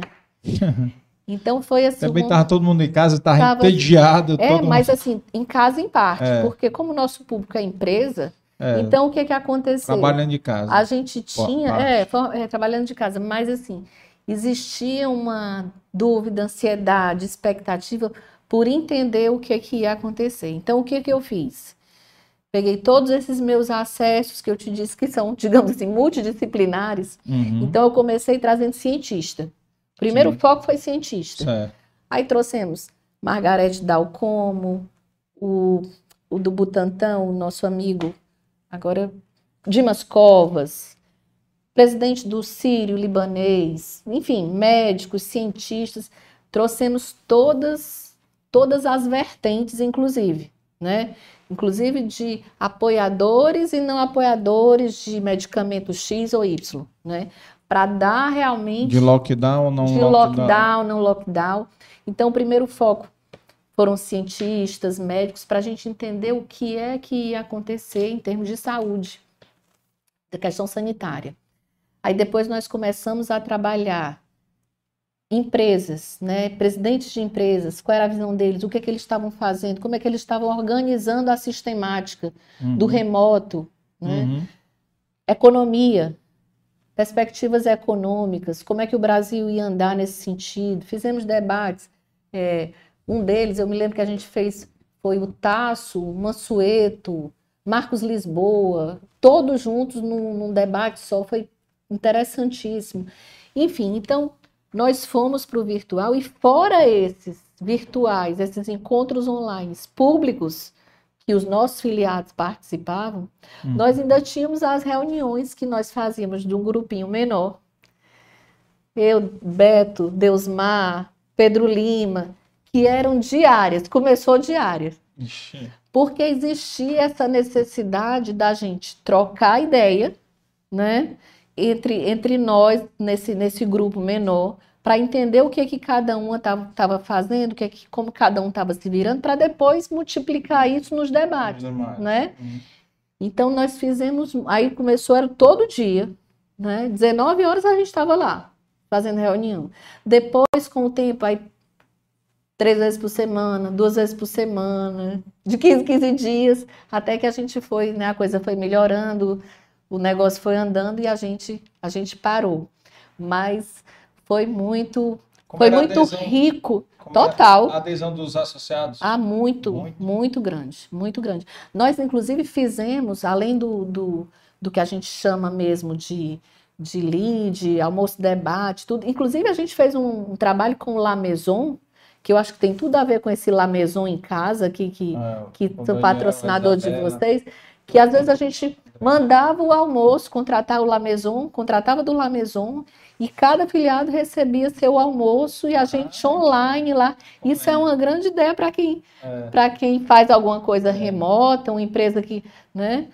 Foi Acho muito interessante. Fez, quem fez algo semelhante aí que tu tá falando foi a AGE. Foi? A AGE fez isso. É, eu vi isso em, em umas postagens deles com coco bambu. Ah, Eles fizeram tá. parceria com o Bambu. Ah. E aí conseguiram fazer isso aí para mandar para os associados, fazer as reuniões online, né? Que é, Coitado do, do Valdemir, que foi o coordenador geral no 2020. Que o menino Nossa. assumiu em fevereiro, Não, mas É, teve lockdown, é, é. passou a gestão dele todinha é. fazendo evento online. É. Mas, inclusive, eu também tenho que fazer referência aqui ao meu amigo Daniel Fiuza, que qua- as- os únicos eventos que nós não fizemos no Grand Marquis, nós fizemos no La Maison, Aham. que foi um evento na época em que o João era prefeito, João Dória era prefeito, Uhum. e, e que realmente ele estava naquele momento assim, muito de auge mesmo da, da participação dele na vida pública. E foi um evento, foi o maior evento que nós fizemos, era um evento para 600 pessoas no La Maison, né? E depois fizemos a comemoração também de, me lembro se foi quatro ou cinco anos do LID no La Maison. E Legal. sempre eu acho que também é o, é o buffet de referência aqui, né, na, na É. nossa cidade, pessoal muito profissional. É um case de sucesso. É um case de sucesso. Mas é, o que, que a gente estava falando antes do Os nomes, tu fal- falou um nomes? nome. Falou Não, só um nome, Não, mas eu viu? estava contando ainda da, da história do, do Do Furlan, Furlan, né? é. Não, tudo. que ele assumiu, que ele continua na, na gestão, né? Ah, só dar um parênteses aqui. Eu, particularmente, eu, eu, eu acho que é necessário, mas eu acho tão complicado o empresário que larga o negócio para ir para a vida pública. Acho muito complicado, porque a gente vai com a cabeça de vida de empresa privada, mas o sistema não funciona para isso, né? Hum. Infelizmente, o sistema não tá para isso. Então, você vai lá, se frustra e volta. Assim deve ter acontecido com o Salim Matar, com todos os outros empresários, grandes empresários que foram para a vida pública, né? E o João Dória teve, é, ele teve um problema. Qual foi o problema dele? Cada dois anos ele estava numa campanha. Em 2016 ele foi eleito prefeito, 2018 ele foi eleito governador, 2020 foi querer se candidatar, né? 2020 não, 2022, né? 2022 foi se candidatar, é, só 2020 que ele não foi candidato, né? Que foi na pandemia ali, ele não foi candidato. Foi a reeleição, né? Não. 2020 ele já era governador. Então, esse negócio do político se envol... do empresário se envolver na política, eu acho tão complicado. É, muito É, complicado. eu acho que, sabe o acelera do João Dória? É, Ele é muito acelerado e a gente tem essa característica, né? O empresário é muito acelerado, né? é, Quer ver a coisa acontecer, acha que pode mais, acha que pode ajudar, né? é. Ainda mais uma pessoa Tem bom idônea, propósito. tem bom, Tem- bem bom propósito. É. né? Você sabe que com toda a perseguição que houve, se tivesse, se tivesse alguma coisa acontecido de errado no governo de São Paulo, Tinha aparecido. tinha né? aparecido. Então, idôneo, idoneidade é muito importante, É, né? total. Então, eu, eu sinto orgulho, né, de Uhum. falar, né, pela amizade. Não estou falando aqui sobre o aspecto político, porque eu sempre me coloquei muito independente, né? Uhum. E nunca ninguém fez campanha, né? Nem sequer nós recebemos ele como pré-candidato Uhum. né? Porque acabou que a, a, a gente foi deixando, deixando, né? Até achando assim, não, é de casa, é mais fácil de vir, né? E, e quando É, viu, não. ele acabou não, não Se sendo, não se candidatando, né? Por pressão do sistema, do sistema, né? Do sistema. sistema, sistema. Mas olha, sempre me falam assim, porque eu já recebi vários convites para Uhum. ir para a vida pública, né? Realmente assim não tenho interesse, né?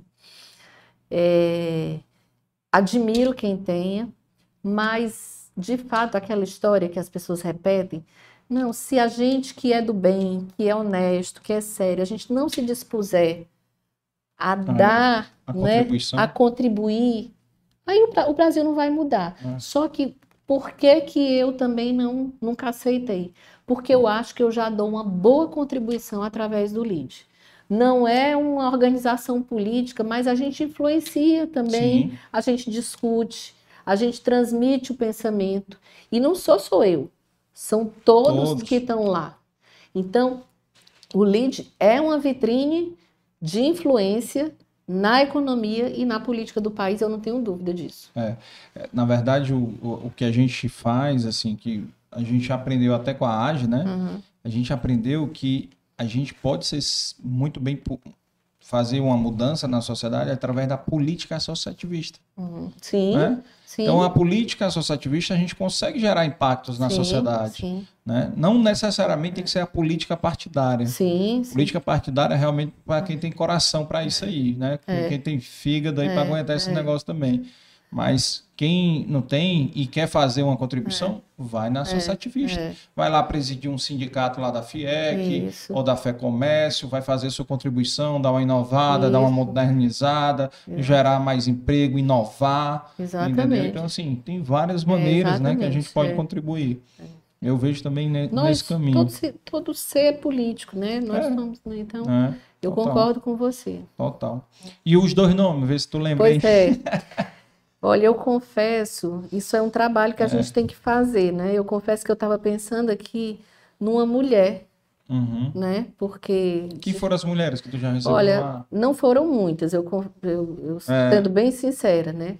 Mas Tá que nem Luiz Helena. Ah. Trajano, sem dúvida, é uma grande referência, né? Mas se eu for falar assim, porque o que tem mais recente está mais quente na memória, né? A Daniela Marques, presidente da Caixa Econômica, me impressionou muito. Positivamente. É, porque ela é uma pessoa também que veio de mercado, né? Uhum. Tem essa simplicidade, essa, sabe, esse pragmatismo.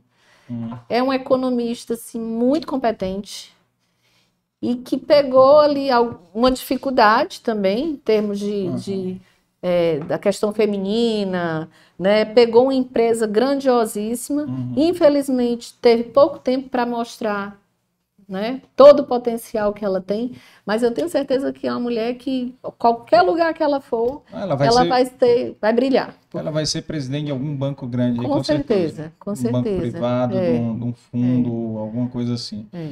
É, pessoas competentes, que deve ter sido uma indicação do Paulo Guedes, né? Com Provavelmente. certeza, com certeza. Eles eram sócios antes, né? Ah, foi? É, É.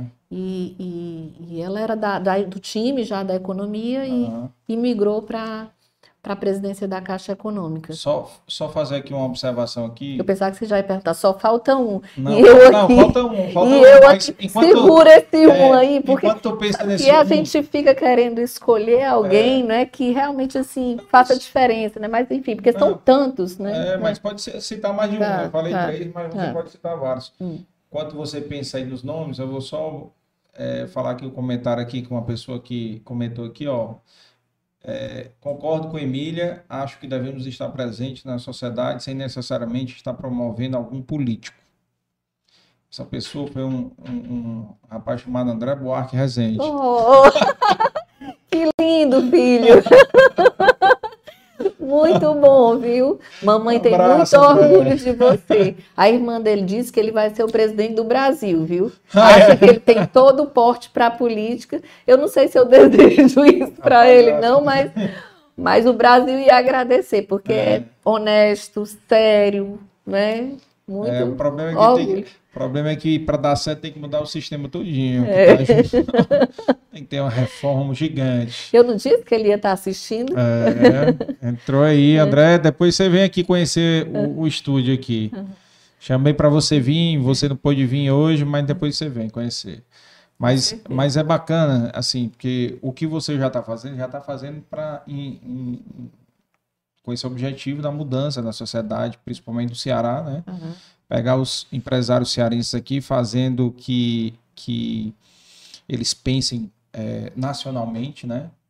Trazendo esses nomes nacionais que eles não teriam, talvez, oportunidade É, até de tem, acesso se viajar. Se for para lá, se né? for para lá, É. né? Mas aqui em casa, né, na nossa É. terra, tem mais valor, É. né? E nós somos muito mais receptivos. Demais, demais. Entendeu? Isso a gente nota com, É. com nossos familiares. Né? Familiar, quem tem família no sul, É. né? Você nota a diferença de tratamento quando a gente vai para lá ou quando eles vêm para cá. É, É, então, assim, quando a pessoa vem de fora para cá, ela nota o calor, né, que É. a gente recebe, né? Então, o cearense tem, tem muito isso. Porque eu não sei se o pernambucano e o baiano É. tem, nossos concorrentes diretos aí, digamos, no, no Nordeste, né? Mas o, o Ceará tem, tem um potencial gigantesco. E você também está levantando a bandeira do hidrogênio verde, né? Também já fez. É, na verdade, eu acho que. Não, a gente trouxe, né? é, Que, que realmente ele, ele deu essa, esse privilégio de ter vindo para o LID, né? Uhum. Porque não conseguiu vir para outros eventos, em outras entidades, o Saxida, né? Mas um esclarecimento, assim, hoje, né, esse governo, não sei o próximo, né?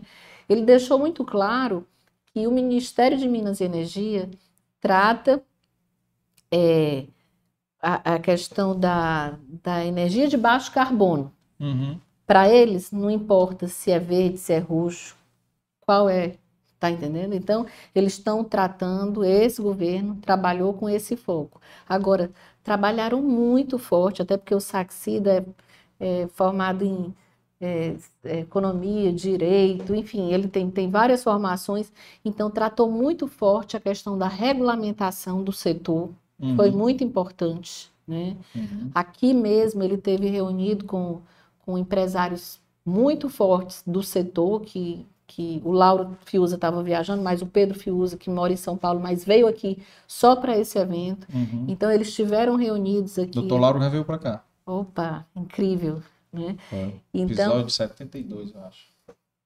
olha assim, É. são amigos do coração. Eu digo até para eles, Beto, Lauro, Pedro Lima, Deus Ma- Max, Peligeiro, esses que eu tenho, digamos assim, contato semanalmente, né, Uhum. que a gente conversa muito e tudo.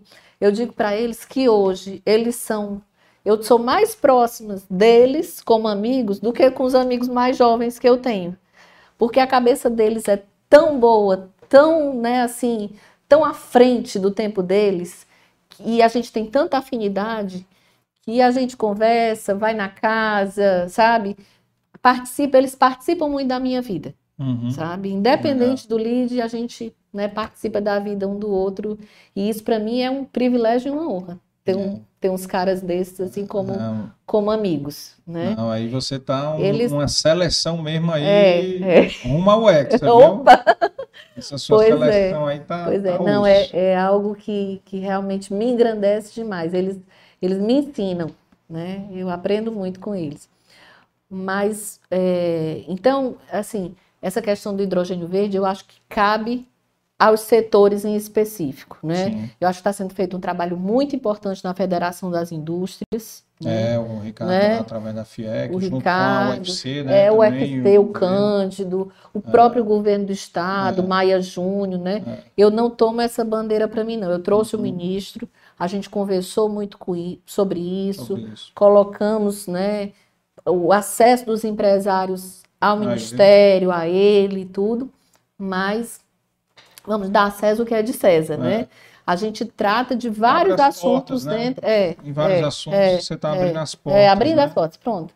É, É isso, é. é isso. E aí, obviamente, aí o- o- os setores vão entrar Vão e seguindo, detalhar, é. né? O seguir. Lauro Fiuza, eu entendo que hoje, o Lauro Fiuza é a pessoa assim, que mais pode responder com propriedade por esse projeto, por esse setor. Ele está por dentro de tudo, nacional e internacionalmente. Né? É. Então, é, tudo que eu quero saber, porque isso eu faço consulta, né? Porque Aham. Imagina, eu trago pessoas de todos os setores, todas as atividades, e eu não sou diplomada em todos os setores. Sim. Então, é nesse aspecto, assim, poxa, que esses, esses que eu chamo eles como conselheiros, né? Uhum. Que eles me ajudam demais, É. né? Eu acabo entendendo um pouquinho de cada, cada negócio. E isso, imagina como o, lead é rico para mim, Tu é- né? É um- O tanto que eu aprendo.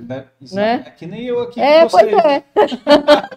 Para mim aqui, É. para mim, cada episódio do É, Dei Valor é um é. MBA. É. É um MBA, entendeu?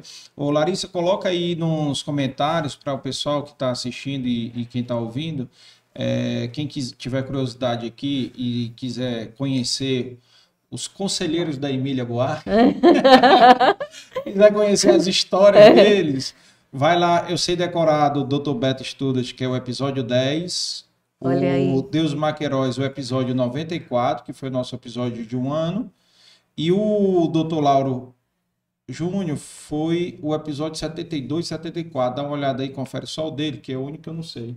E vamos ligar para o Pedro Lima. É, o Pedro que vem agora. Pedro agora tem que vir É, para fechar é. o, o É, circuito. tem, né? não, tem, e tem mais. Tem dois nomes bons aí. Eu te falei do Zé Carlos Pontes e o Ives Dias, É. Ju- o Ives Dias Branco É, Júnior vai é. vir também. E para falar em energia também, Grande de Picanço veio também. É, eu, eu sugeriria, né? E, e, e ele um amigo e tal, jovem, mas muito, tá muito focado no setor, que é o Edson Queiroz Neto, Ah, né? legal.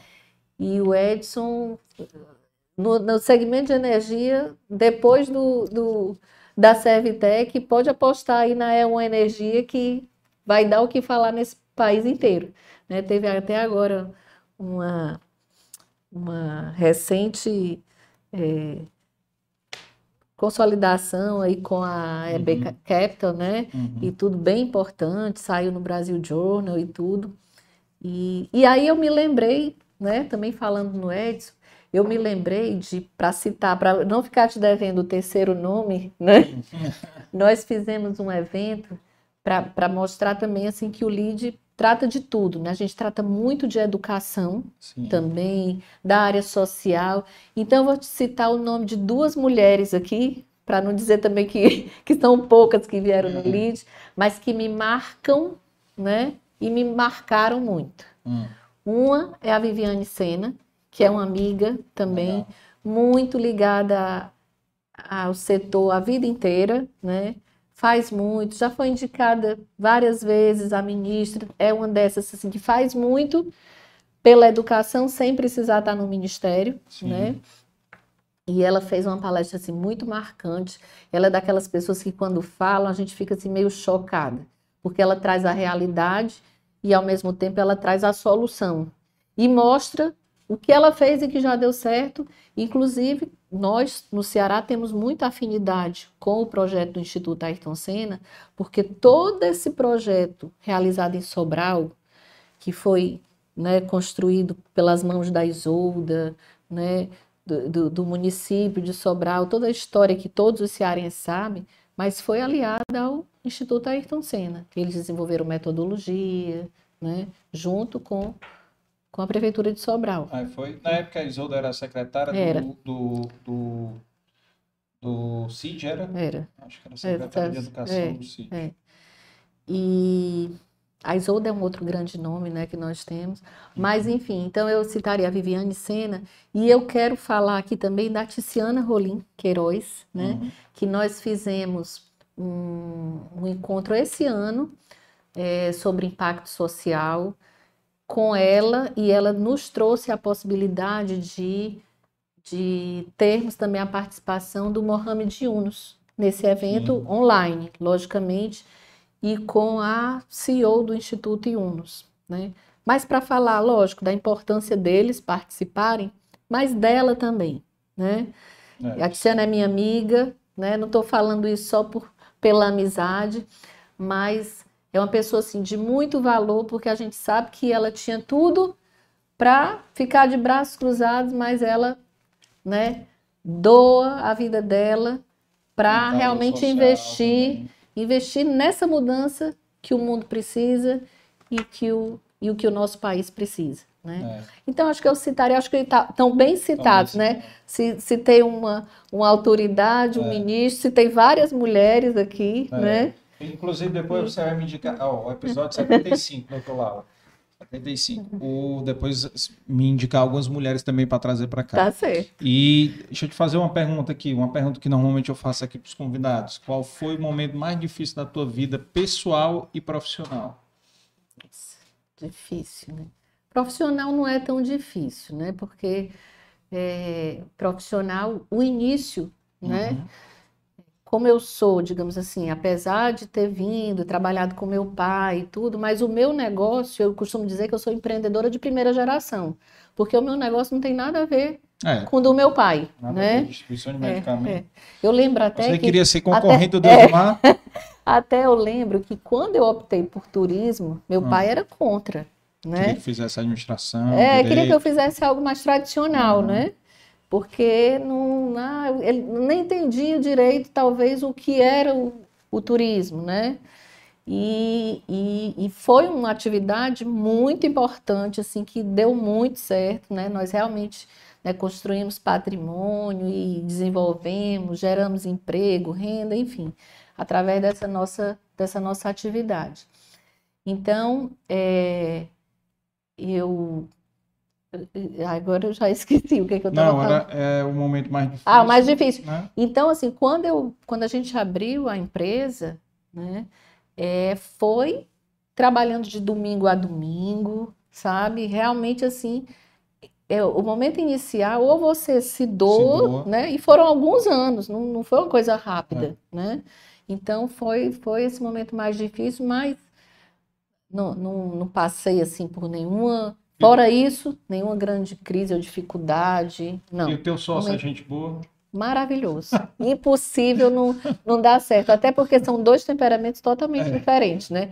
Eu me jogo, né? Eu vou, eu, né? E ele sempre seguro, sempre controlador, sempre pé no chão, Pé no chão. né? Eu sou a afoita do, É. do negócio, né? Ele puxa aqui, Mas ele, é, exatamente. Ele É. tem uma visão assim. É importante, né? Ter, É, ter e, esse- e existe essa admiração de parte a parte, né? Então, assim, às vezes me pergunta assim, ah, mas dá certo ter sociedade com o marido? No nosso caso, deu super certo. É. E é aquela coisa, assim, que a gente chega em casa, fala de negócio, os meus filhos são muito acostumados a isso. Uhum. A gente faz questão de todas, todos os negócios, a gente tratar na na frente frente deles, é, conversa sobre isso na frente deles. Tem horas que um diz assim, ah, eu não aguento mais ouvir falar nesses assuntos. Aí o Andrezinho, que é assim ligado, né, gosta disso. Ah, não, pois pode falar comigo e tal. Porque eu gosto e tal. Vamos, vamos. Falou de patrimônio, pode falar comigo, sabe?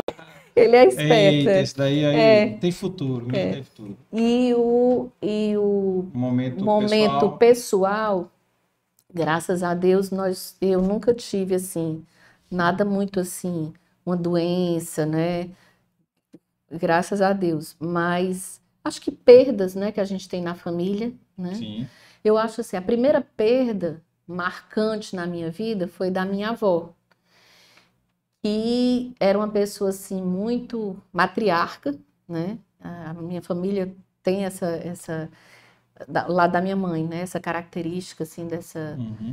dessa avó muito a mulher muito presente, Uhum. ela era assim muito culta, era escritora, eh, falava vários idiomas. Ela só estudou um, nos outros ela, ela era autodidata. Eu acho que a minha filha, Passou inclusive, a Amanda, passou pra Amanda. puxou muito a ela nisso. Sempre assim, foi muito de se socializar, de se comunicar, tinha amigos, tinha participava de saraus, Uhum. de clubes, sabe? Uhum. de livro e tudo. Então, eu trago no meu DNA muito da minha avó, né? Legal. Então, ela foi uma perda.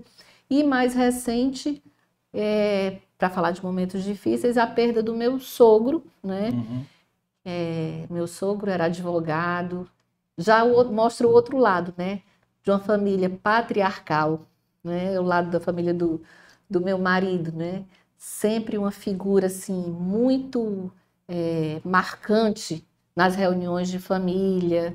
é, sempre muito... Acho que no começo ele até tinha um certo ciúme de mim, porque o Sérgio tinha toda aquela coisa, o filho mais novo, Uhum. né? Era um filho, sempre foi um muito bom filho, muito presente. Então, mas ele ficou, nós ficamos tão amigos ao longo da vida, e, e como ele era muito inteligente, conhecia toda a história do Ceará, Uhum. né? Os políticos, os empresários e tudo. Então, ele foi uma figura muito marcante. Eu lembro que quando ele faleceu, a minha filha disse uma coisa que eu nunca esqueci. Ela disse assim, com alguns dias que se passaram, ela disse assim: Mamãe, eu sinto falta da vida do Gegé na minha vida. O nome dele era Magela. né? Né? É, e ela disse isso e é- foi uma coisa assim que me marcou muito. Então eu acho que dos momentos difíceis foram essas duas perdas e do ponto de vista profissional, o início de, da empresa que né? é difícil para todo mundo. É complicado, É. com certeza. Sabe, quem, quem é empreendedor sabe, né? Como é, É. difícil, né? É, depois que está capitalizado, é tudo Ah. anda mais fácil, né? É, É muito mais. As portas se abrem É. mais facilmente, né?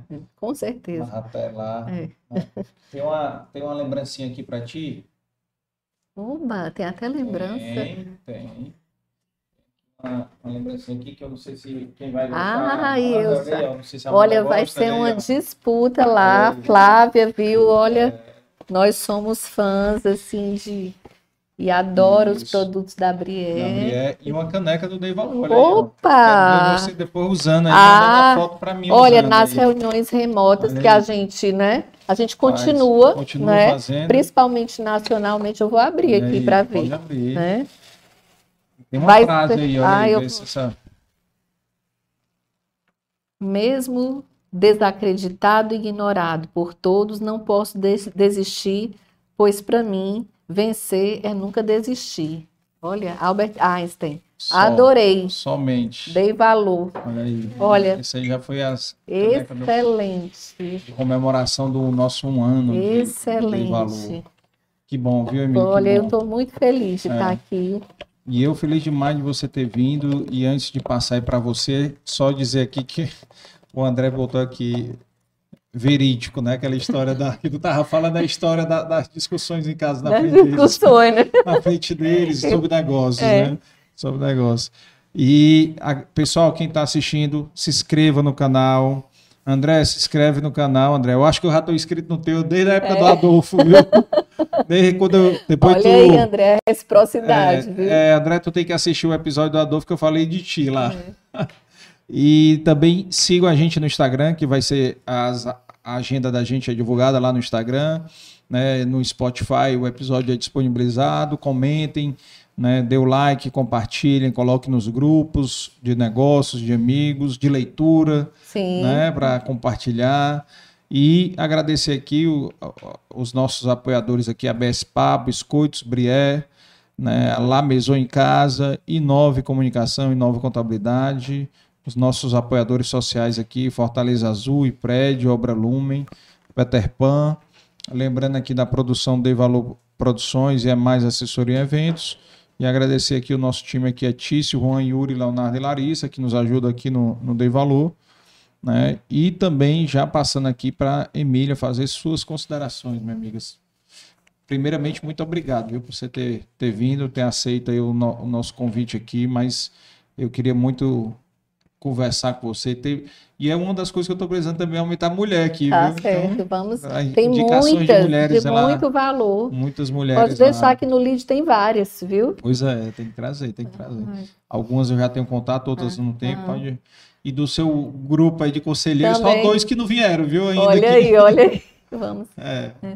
Eu antes queria falar rapidinho também de um projeto que a gente faz, que tem muita uhum. ligação também com o que vocês fazem, uhum. que é do nós fazemos todos os anos um Natal beneficente, chama Natal Sim. do Bem, né? Que é conduzido pelo Max Perringeiro, que é esse empresário do setor da cultura que eu falei, que tem é, é uma participação nacional. Ele administra o acervo de, das grandes famílias brasileiras, acervo de, de arte, né? E todos os anos nós fazemos um leilão beneficente de obras de arte de grande expressão, né? Nós leiloamos é, Tarsila do Amaral, Portinari, Sérvulo Esmeraldo, é, são obras realmente muito, muito importantes. E fotografias, né? Até eu preciso citar aqui que é outro grande valor que nós temos aqui é o Museu da Fotografia do Silvio Frota, né? Então, Sim. como o Ceará é destaque nas artes, você falou do Mano, a gente precisa realmente destacar o Ceará para esse lado. E, e é isso, assim, a gente também no LID faz, é uma vez no ano, mas faz esse, esse projeto para ajudar instituições nesse final de ano, né, nesse momento natalino, que às vezes é mais difícil e tudo. E a gente faz a distribuição dessa renda, né, do que é arrecadado no leilão, com sete instituições. Algumas delas que você citou aí, que são apoiadores, já foram beneficiadas, e a gente muda todos os anos, né? Para outras participarem. Participaram, né? chance, né? E o que eu queria deixar de, de mensagem, primeiro, é lhe agradecer demais, foi incrível, né? Eu me senti assim super à vontade aqui de, de conversar com você. A gente, como você diz assim, a gente lembra de coisas que a gente, né, aconteceu na vida da gente que a gente nem, nem é. às vezes comenta. Talvez o meu filho tenha ouvido coisas aqui que eu nunca comentei com ele. Mas dizer assim, o quanto eu acredito no nosso valor, né? Aqui no Dei Valor, assim, no nosso valor, no valor dos cearenses, das pessoas que estão ali no dia a dia, trabalhando, né? mulheres, homens, uhum. no, no valor dos jovens. Né? Eu acho que a gente precisa também investir muito nessa juventude. A uhum. gente falou de alguns problemas que a gente passa aqui com filhos que são privilegiados, né? que sim, têm sim. acesso a uma escola privada, a um curso de inglês, mas tem muitos que não têm. Né? E eu acho que é isso que a gente precisa olhar nesse momento. O Ceará é, pode fazer, eu penso que isso fica uma mensagem também para o nosso estado, né, para o nosso novo governador. Eu acho que o Ceará pode ser um celeiro de oportunidades para jovens, no sentido de desenvolver aqui um polo de desenvolvedores, de jovens que realmente se aprimorem no, no, uso da tecnologia, porque eles podem, inclusive, continuar aqui. Porque muita gente fala de jovens que se preparam e vão para fora, fora. Né? Mas a tecnologia permite isso, né? Do, de, de, jovens capacitados continuarem no Ceará. Sim. Né? Então, eu tenho fora. muita ansiedade e vontade de que o nosso Estado possa investir nos jovens. Né? E, e é isso. Eu, eu tenho muito orgulho de ser empresária, né? De participar desses grupos de empresários que pensam diferente e que querem ter assim uma vida melhor não só para si, mas querem compartilhar isso com todos que estão ao nosso redor. Então é isso que eu quero deixar de mensagem. Parabéns, parabéns e que você possa fazer muito mais. E depois, quem quiser, né, tem aí as redes sociais da, da Emília e do, do LID para acompanhar quando tiver o leilão, né, quando for participar. Então, vocês participarem e puder né, dar a sua contribuição. E o André aqui botou que adoraria participar de uma live como essa. Aí, Olha aí. Vamos combinar aqui, vamos trazer um, um outro adolescente aqui para fazer é. uma. Tá aí, tá aí um, Não é a ideia? Eu já trouxe dois jovens empresários. Eu trouxe é. o Thiago e o Lucas, é. É, netos do Dr. Assis Machado. Olha só. Lembra de o, são Conheço. filhos Zé Filho. Sim, sim. É... O Zé Filho é membro do LID também, o Assis também já participou. Pois é, né? trouxe eles aqui para falar um pouco sobre é. a, a, esfera, né, a empresa que eles montaram de, de reciclagem, muito uhum. bacana.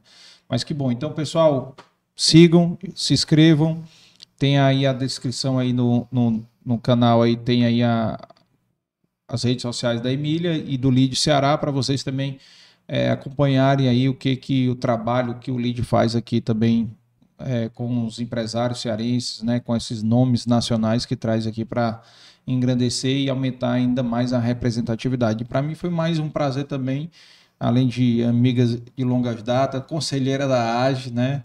Mais uma conselheira da AGE aqui presente, que tem histórias aí grandes aí para contar. Vou marcar e trazer o Ivo, tem tanta gente ainda para vir aí, é, tem muita gente para vir. Eu só não trago aqui para o poder valor político. Eu não é, né? misturo. Né? É, eu não trago político, eu trago empreendedores e personalidades. Uhum. Mas política eu não trago porque política tu sabe como é, sempre tem um lado, aí tem os haters, tem não sei o que, aí uhum. eu evito né, o político. Mas, assim, é, a nossa intenção realmente é contar essas histórias dos empresários, dos empreendedores e que possa servir de inspiração para quem está ouvindo, para quem está assistindo, uhum. né? É, inspirar, fazer algo novo, inovar nos seus negócios, né? Beleza? Tá bom, pessoal? Então até o próximo episódio. Tchau.